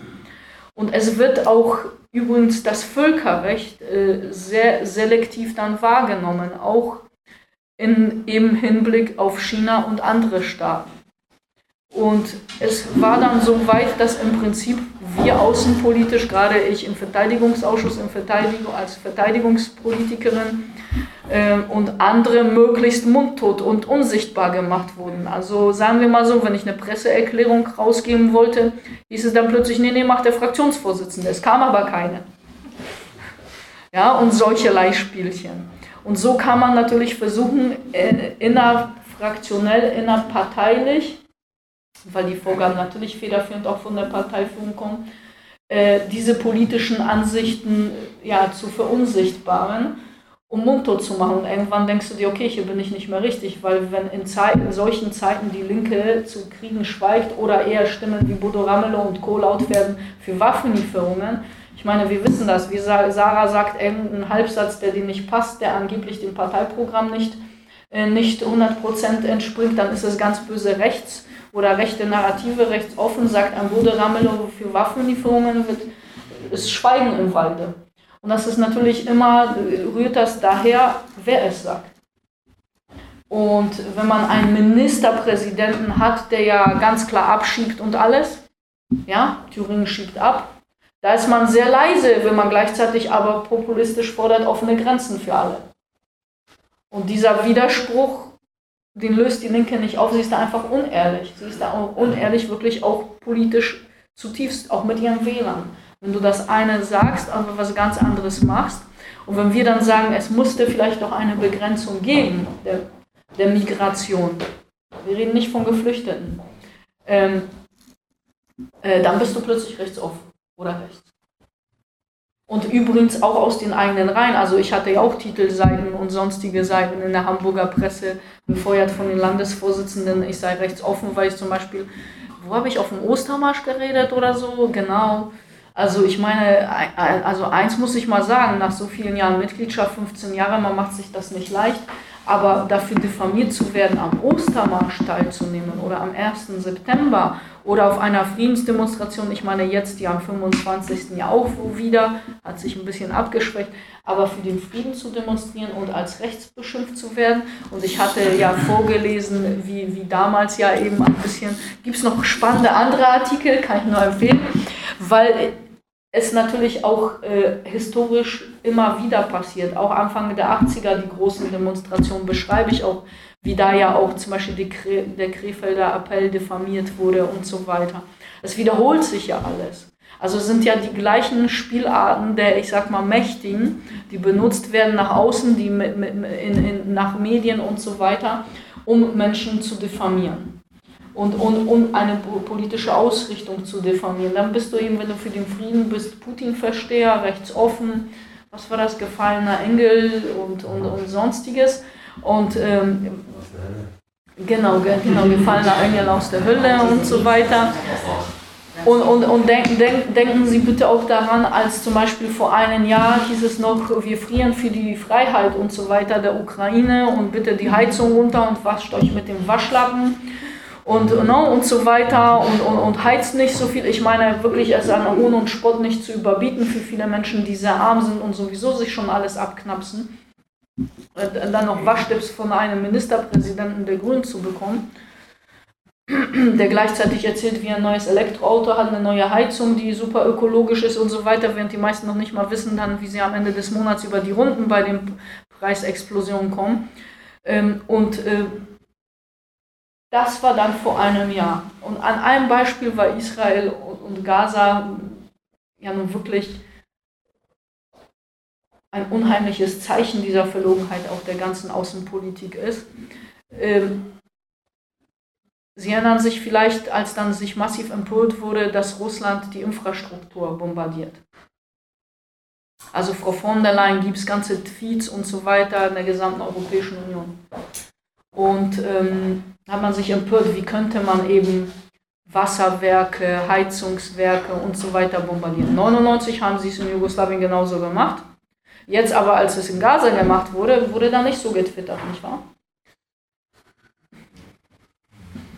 Das ist so, ja. Ich habe zwei Wortmeldungen, äh, ganz hinten, ne, drei sogar, jetzt sehe ich, aber ähm, mit der Brille drauf, ganz hinten und äh, noch eine Brille. Ja, und, äh, ja, ich merke schon, dass wenn Jacqueline dann über die Leke redet, dann kommt der Mund langsam wieder hoch. So, Aber nicht bei Jacqueline, ne? Das war einige, glaube ich. Ähm, naja, also so aus dieses politische Betrieb zu berichten. Das ist erstmal ganz interessant, so wie diese Abstimmungen dann auch laufen, wie tatsächlich auch, wie man sich dann auch in konkreten positioniert. Äh, ich fand schon sehr interessant, dass auch aus der Fragestellung von ja, wie sieht dann eine, eine, eine linksorientierte äh, Außenpolitik aus, äh, die dann nichts sich auf diese moralische, auf diese Moralkeule irgendwie funktioniert, aber tatsächlich, naja, du hast ja mal wieder Brand genannt, aber das, glaube, es war Wahlkampf äh, hier, ähm, die Steglitz hat in 2021 eine, eine, eine äh, jemand von der SPD tatsächlich auch mit, mit Willy Brandt plakatiert. Da haben wir auch gedacht, hm, muss man auch erstmal sich zutrauen, als SPD-Wähler äh, das nochmal zu versuchen, sagen wir mal so. Ähm, ich glaube, das, das, tatsächlich, dass in diesen Diskussionen so von wie sieht dann eine, sagen wir so, internationale, nicht aus dem Zentrum der Macht orientierte Auslandspolitik aus. Und, ähm, du hast ja gesagt, ja, Europa äh, gegenüber quasi gegenüber den USA. Aber tatsächlich, wie sieht dann eine, eine, eine internationale Verbindung, verbindende Politik aus, wo man auf Basis nicht so sehr von äh, diese westlichen Werte, weil, ja, so, aber auf Basis von Zusammenarbeit so ähm, über nach vorankommt. Ich glaube, so, du hast ja auch, äh, ich weiß, dass du mit allen möglichen Themen, auch wenn es um Katalonien geht, bestimmt auch ein Buch, ja. Ähm, aber auch Kosovo, ich sag mal, in Europa, wenn man das historisch auch nach 45 gesehen hat, da haben sich natürlich verschiedene Grenzen sich auch natürlich verschoben. Und in politische Systeme, wo man miteinander auf ganz andere Art und Weise miteinander verbunden ist, auf eine Ideologie, auf, auf eine Wirtschaft, kann man diese auch ethnische sagen wir, Probleme und nationalistische Probleme kann man auf gewisse Weise lösen.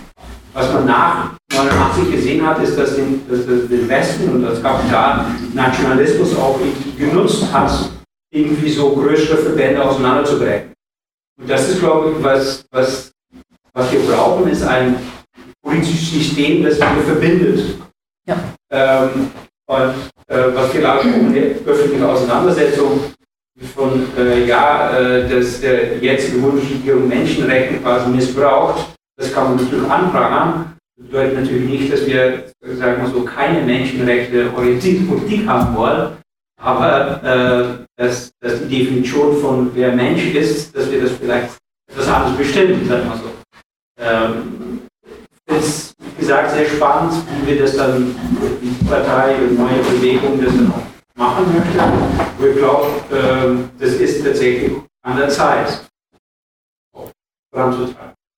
Okay, vielen Dank. Dann war dort die Meldung und hier dann Jörg. Ja, also ich äh, gehöre keiner Partei an, weil ich äh, bei jeder Partei Dinge sehe, mit denen ich mich einverstanden erklären kann und wieder nicht. Der geht mir quer durch äh, die ganze Parteienlandschaft und deshalb äh, bin ich natürlich auch immer bei neuen äh, Parteien interessiert, wie die sich aufstellen, was die für Meinungen haben. Was ich aber jetzt so ein bisschen rausgehört habe in Sachen China, hat mir dann doch nicht so richtig zugesagt. Also ich bin etwas verwundert, äh, die, die chinesische Politik so ein bisschen schön zu reden. Also ich erinnere mal jetzt daran, ähm, wie also die Abwicklung mit Hongkong war.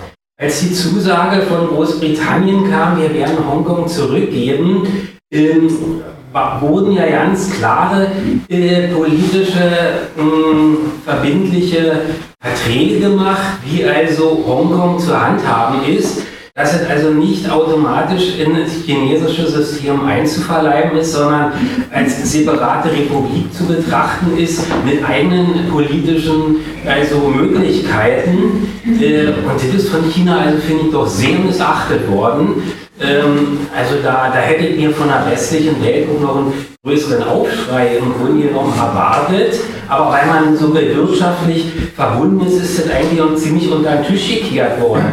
Aber ausschlaggebend ist ja im Grunde genommen die Politik Chinas, die da also eigentlich völlig anprangern muss. Und äh, da gibt es auch noch viele andere, was ich, was ich in chinesischer Politik anfangen müsste, würde. Deshalb war ich so ein bisschen, ich meine, von vielen hat mich überzeugt, aber die Aussagen in Sachen China haben mich eigentlich nicht überzeugt. Okay, jetzt der Jörg. Ja, ich will jetzt erstmal noch mal kurz was sagen zu dieser wertebasierten, äh, wertenbasierten Außenpolitik. Eigentlich wertebasierte Außenpolitik äh, ist ja bloß dafür da, uh, um Interessen sozusagen zu, äh, zuzudecken. Letztendlich ist Politik immer Interessen geleitet. Mhm. Und, äh, und schon Egon Bahr hat gesagt, also wenn, wenn Politiker anfangen, über äh, Werte zu schwadronieren, sollte man den Raum verlassen schnell. Sozusagen. Also diese wertebasierte Außenpolitik ist wirklich äh, die, da ist auch dann kein Kompromiss möglich. Man sagt immer, unsere Werte sind die richtigen, die Werte der anderen sind falsch, also müssen wir da eben vorgehen. Wenn, Interessen, wenn man Interessen benennt und dann auch äh, versucht, sozusagen die Interessen der anderen äh, anzuerkennen, dann kann man da auch gewisse äh, Kompromisse finden, wenn man das leben Das ist der eine Punkt jetzt. Und jetzt will ich noch mal kurz was zur Linken sagen, oder damals war es ja noch die PDS. Eigentlich äh, es wird ja ein Richtungskampf, der schon ganz lange geht. Der sich eben daran äußert, die einen, die wollen mehr um, auch um Gysi herum, die wollen im Grunde genommen anschlussfähig werden zur SPD und den Grünen. Das ist also eine ganz lange Geschichte, man kann das schon aufmachen daran, eigentlich darum um die Regierungsbeteiligung in Berlin. Und da wurde dann auch, äh, Gysi war natürlich unbedingt dafür, äh, praktisch und hat alle Bedingungen geschluckt, wenn man so will. Er hat sozusagen gesagt, da haben wir so eine Präambel beschlossen und in der Präambel äh, war dann festgelegt, dass, äh, dass, dass sozusagen am Kalten Krieg äh, zwischen Ost und West, als die DDR noch gab, äh, nur der Osten Schuld hatte und nicht der Westen überhaupt nicht. Und so weit ging das los. Das war im Grunde genommen einfach eine Politik der Anbindung und das hat sich im Grunde genommen äh, ist, äh, ist das nie gelöst worden. Das Problem die einen sagten, na, mit denen äh, können wir nicht die anderen sagten immer, na, wir müssen uns da anpassen und äh, dass wir da irgendwie in die Regierung kommen wenn es geht, noch in die Bundesregierung rein. Das hat halt immer mitgeschwungen. Und nun ist das im Grunde genommen äh, äh, eskaliert, was sich an bestimmten Sachen jetzt ausmacht, äh, wo man sozusagen jetzt sagt, ja, jetzt müssen wir in Russland sein und so weiter. Und ja, und das eben voll aus. Und eine lange Entwicklung. So, ich habe noch eine Wortmeldung da hinten und dann gebe ich Jacqueline noch das Wort zu dem ganzen Komplex der Fragen, Anmerkungen und so weiter. Mhm. Bitte schön. Ja, ich wollte noch was äh, zu dem Thema Menschenrechte sagen. Weil es ist ja ein mittlerweile abgedroschenes Wort, das jeder so oder so benutzt. Aber wenn man äh, als, als grundlegendes Menschenrecht das, das Recht auf Leben und das Recht auf Entwicklung definiert, zwar sowohl für sich selber, aber auch für die Nation, in der man lebt oder wie auch immer, also auf wirtschaftliche Entwicklung, auf geistige Entwicklung und so fort, dann hat man ja eine Grundlage, äh, um das mit Inhalt zu füllen. Und, und das, das, mir war das auch aufgefallen, als Sie zu Anfang, wir waren da ein bisschen später gekommen, äh, darüber gesprochen hatten, wie Sie argumentiert hatten gegen diese Tatsache, dass aus anderen Ländern einfach gut qualifizierte Leute hier eingeschleust werden und die fehlen in den Ländern. Das ist ja eben genau auch dieses Paradox. Von daher denke ich, dass das gerade was China macht, ohne jetzt die Probleme, die die auch haben, irgendwie so einzureden, aber die haben 700 Millionen Menschen aus der Armut geholt. Und das hat die UN unter anderem auch ganz klar festgestellt und das ist auch der Grund, wieso Länder in Afrika und andere Nationen mit China zusammenarbeiten wollen. Und da finde ich so, ist, ist so ein bisschen die Grundlage auch der, so eine Brücke für jetzt so eine neue Bewegung, neue Partei oder wie auch immer in Deutschland, weil irgendwie muss man diese Frage von Menschenrechten, man muss es ja mal wieder mit Inhalt füllen. Und dann trifft sich das eigentlich ganz gut. Also das ist jetzt mehr so ein ähm, Kommentar zu dem, was Sie auch vorher gesagt hatten und was ich glaube wichtig ist, auch so ähm, zu diskutieren. Sonst bleibt es ein bisschen inhaltsleer. Ähm, so wie es in den Medien halt ähm, auf und runter wird, dieses, dieses Wort. Ja, schönen Dank. So, äh, wir haben jetzt die Möglichkeit, dass Saki nochmal dazu Stellung nimmt. Äh, ich glaube, dass jetzt die Fragen, ich habe jetzt keine weitere Wortmeldung gesehen, also wir können das jetzt erstmal die Fragerunde abschließen. Ja, du hast das Wort. Ja, sehr umfassend in verschiedene Bereiche. Äh, Vielleicht, weil Lateinamerika auch gefallen ist, Argentinien vorhin. Es ist ganz klar auch die Strategie, jetzt natürlich auch den Arm wieder richtig auszugreifen, nach Lateinamerika auch Einfluss zu nehmen. Aber Wenn man die Bundestagsdebatten verfolgt, wird es ja auch ganz offensichtlich, zum Beispiel bei den Mandaten, da fängt es schon an bei solchen Mandaten wie Irini, Sigardien im Mittelmeer bis hin nach Altea, Bosnien, wo Deutschland nach zehn Jahren äh, wieder eingestiegen ist. Zehn Jahre waren sie, haben sie sich nicht beteiligt. Und man sagt es ja auch mittlerweile ganz offen, wir müssen unsere Interessen dort wahren. Unsere Interessen bedeutet ganz sicher nicht die Menschenrechte, sondern was ganz anderes. Das sind die Einflusssphären, die geopolitischen und vor allen Dingen natürlich die wirtschaftlichen Interessen. So. Und ähm, wenn man dann weiter guckt, und deswegen versucht man auch, man ist man war glücklich einerseits mit Lula, aber nun ist außenpolitisch Lula, gerade wenn man sich anschaut, 90 Prozent der Welt machen bei den Sanktionen nicht mit, liefern und befeuern diesen Krieg nicht. Und Lula ganz prominent natürlich, gerade auch mit Chinas Staatsführung sich für diplomatische Bemühungen einsetzt. Und wenn wir wissen, dass bei solchen Frieden, internationalen Friedenskonferenzen, gerade in der Verteidigungs- und Außenpolitik, in der Presse vorzugsweise natürlich nicht in der deutschen Presse, sondern eher bis hin nach Amerika, London und sonst wo. Ganz klar steht, dass zum Beispiel einige Staaten schon Druck ausüben, auch andere Staaten, äh, auf die Ukraine und äh, um Friedensverhandlungen ähm, einzugehen.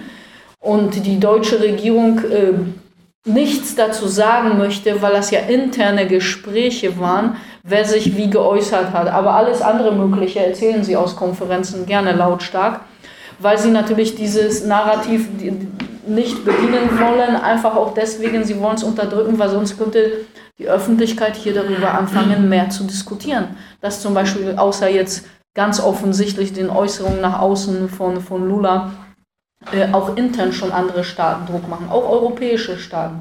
Man kann sich auch angucken, wie, wie, der, äh, wie der Präsident äh, Kroatiens äh, den Krieg kritisiert, Waffenlieferungen und die NATO bezeichnet und so weiter, die USA und ihre und dessen Rolle darin.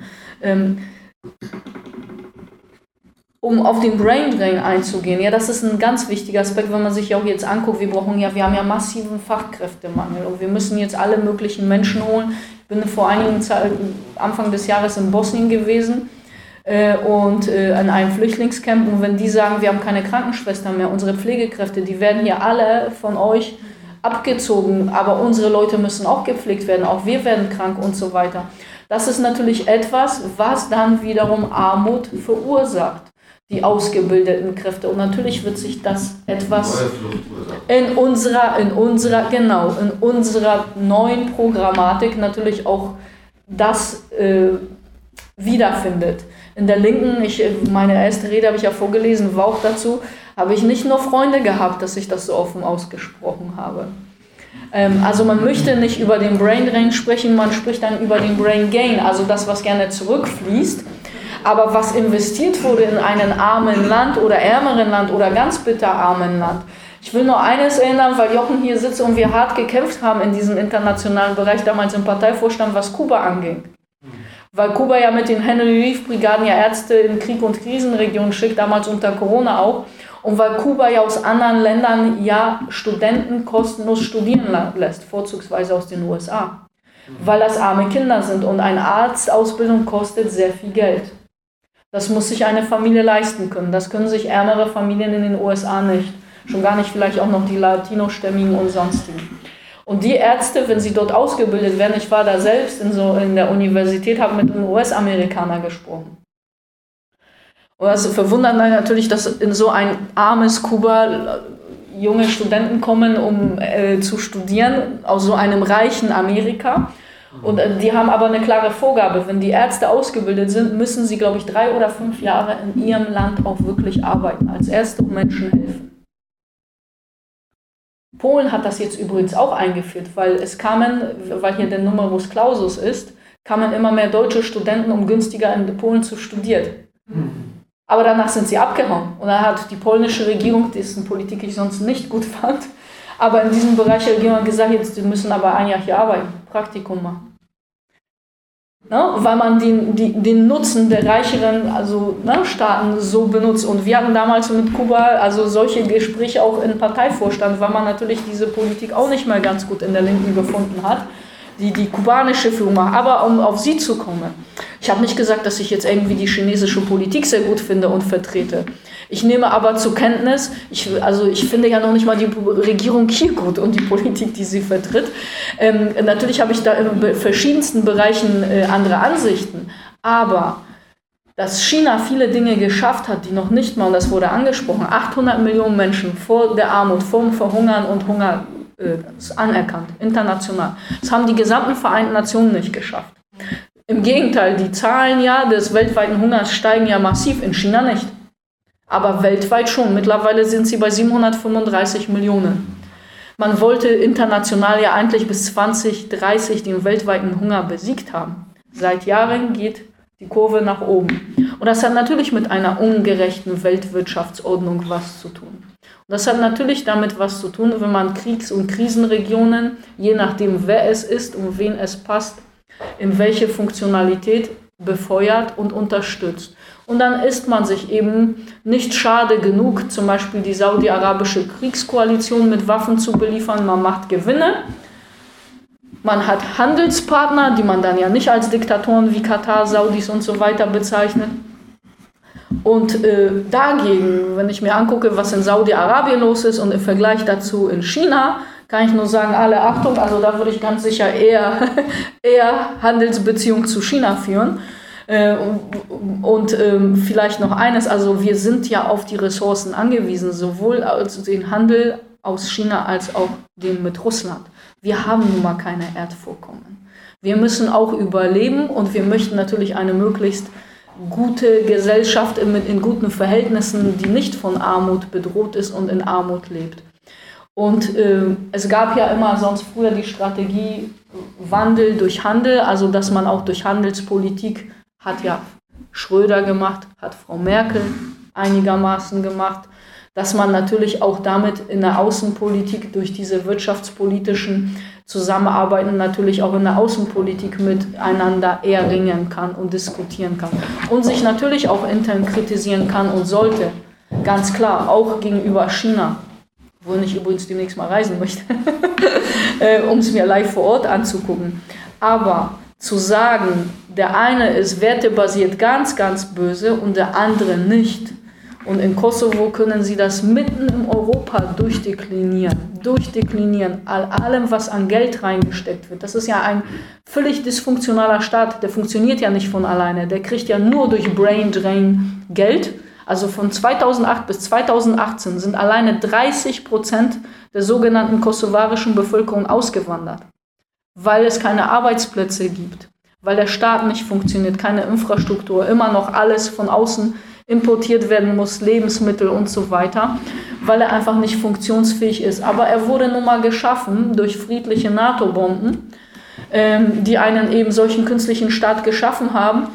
Ich will nur einen Unterschied nennen, den Jochen angesprochen hat. Ich stehe ganz klar zum Völkerrecht und bei Katalonien wissen Sie das ja auch. Ich bin nur für starke Regionen. Das ist der Unterschied eben auch zu der großen Regierungspolitik. Das Völkerrecht gilt. Wenn wir das Völkerrecht antasten in verschiedenen Regionen, wenn wir zum Beispiel allein in den Kurden zugestehen, dass sie sich überall unabhängig machen, ja, dann würden sie in fünf bis sechs Staaten neue Kriege haben. Dann würden sie im Irak, Iran, Syrien ist ja schon, äh, no, Irak ist ja schon ein Failed State, bis hin eben in die Türkei überall beginnende Kriege haben. Ja, teilweise sind Grenzen vom westlichen eben imperialen kolonialen Staaten gezogen worden. Und um auf China nochmal zurückzukommen, daraus hat China nämlich gelernt. Durch die Opiumkriege, durch den Versuch der Kolonialisierung Chinas auf massivste Art. Und das hat nämlich dazu geführt, dass sie eine eigene Strategie gegen diesen Imperialismus, und das ist nun mal der US- und lange Jahre europäisch angeführter Imperialismus, Kolonialismus äh, gemacht worden. Und jetzt ärgert man sich einfach nur von den mächtigen Staaten, dass die Strategie Chinas nämlich wirtschaftliche Zusammenarbeit, wirtschaftliche Zusammenarbeit und Kooperation auch im Gegensatz aus den Erfahrungen der kolonialen Geschichte und äh, als klare Kampfansage gegen die imperiale Lebensweise, es gibt ja sogar ein Buch, das so heißt, ähm, kann ich sehr empfehlen, ähm, dass man aus diesen Fakten lernen muss. Und viele Staaten beteiligen sich eben nicht, wie gesagt, an Sanktionen, an diesen Krieg, weil sie ihn anders einordnen. Und das sind Länder des globalen Südens und das hat natürlich Ursachen, weil sie durch, unter dieser Politik seit Jahren, Jahrhunderten gelitten haben. Ja, ganz herzlichen Dank äh, für diese Ausführung.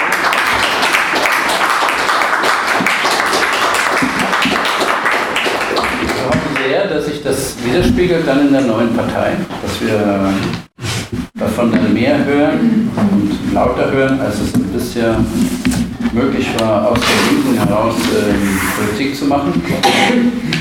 Ich will noch auf das Buch hinweisen, es gibt es hier, ähm, Sie haben es mitgebracht. Ähm, der Verlag äh, Sackling.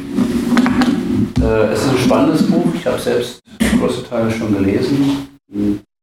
Auch gibt Einblicke in die, was äh, Sackling auch selbst hier äh, vorgestellt hat, Einblicke in interne Diskussionsverhältnisse innerhalb der Linken. Also stärkt einen noch mehr, also dieser neuen Partei Glück zu wünschen. Ja, und ähm, Veranstaltungen im MEZ gibt es natürlich auch weiter. Wir werden uns am 15. Dezember mit dem Buch der Kommunismusgeschichte, Erbe und Zukunft von Domenico Losodo befassen. Das ist ein Buch, was jetzt am 6. oder 7. Dezember vom Papyrota Verlag rausgebracht wird. Das ist also postmortem, also nach dem, aus den Manuskripten, die er hinterlassen hat in italienischen äh, in Italien erschienen ist und äh, jetzt ins Deutsche übersetzt wurde, ein, sozusagen der Schlussstein seines Denkens, zielt er darauf, die kommunistische Idee neu zu diskutieren, neu zu begründen und äh, die Möglichkeit zu schaffen, dass sie weiter existiert. Darüber werde ich sprechen, dann am 15. Dezember. Aber auf eine Veranstaltung will ich besonders hinweisen, ihr habt sonst alles auf diesen Blättern und ihr kriegt ja auch den Newsletter, denke ich. Ähm, und äh, das ist die Veranstaltung am 2.4. Ähm, mit Alexander King und Harry Grünberg, die neue Partei, eine, eine Alternative für Linke, das Fragezeichen. Ja, soweit der zweite Teil unserer Mega-Radio-Reportage. Unser Kollege Rumme Milkow war Anfang Dezember 2023 vor Ort im MEZ Berlin zur Veranstaltung Menschenrechte geteilt von und mit Jacqueline Nastitsch. Im Frühjahr 2023 ist ihr neues Buch Aus die Maus, der Blick von unten auf die da oben im Eulenspiegel Verlag in der Edition Das Neue Berlin erschienen und kann überall im Buchhandel erworben werden. Bei der Veranstaltung auch im Buch geht es unter anderem um Menschenrechtsverletzungen im Westen. Sie können in den nächsten Tagen die komplette Veranstaltung, also unsere komplette Mega-Radio-Reportage zu diesem Event im MEZ Berlin Menschenrechte geteilt mit Frau Jacqueline Nastitsch auf unserem Spotify-Kanal nachhören. Ja, das war's schon wieder. Unsere zwei Stunden sind um für heute. Ich bedanke mich für Ihre Aufmerksamkeit und Treue und wünsche Ihnen bis morgen eine schöne Zeit. Ihr Alexander Boos.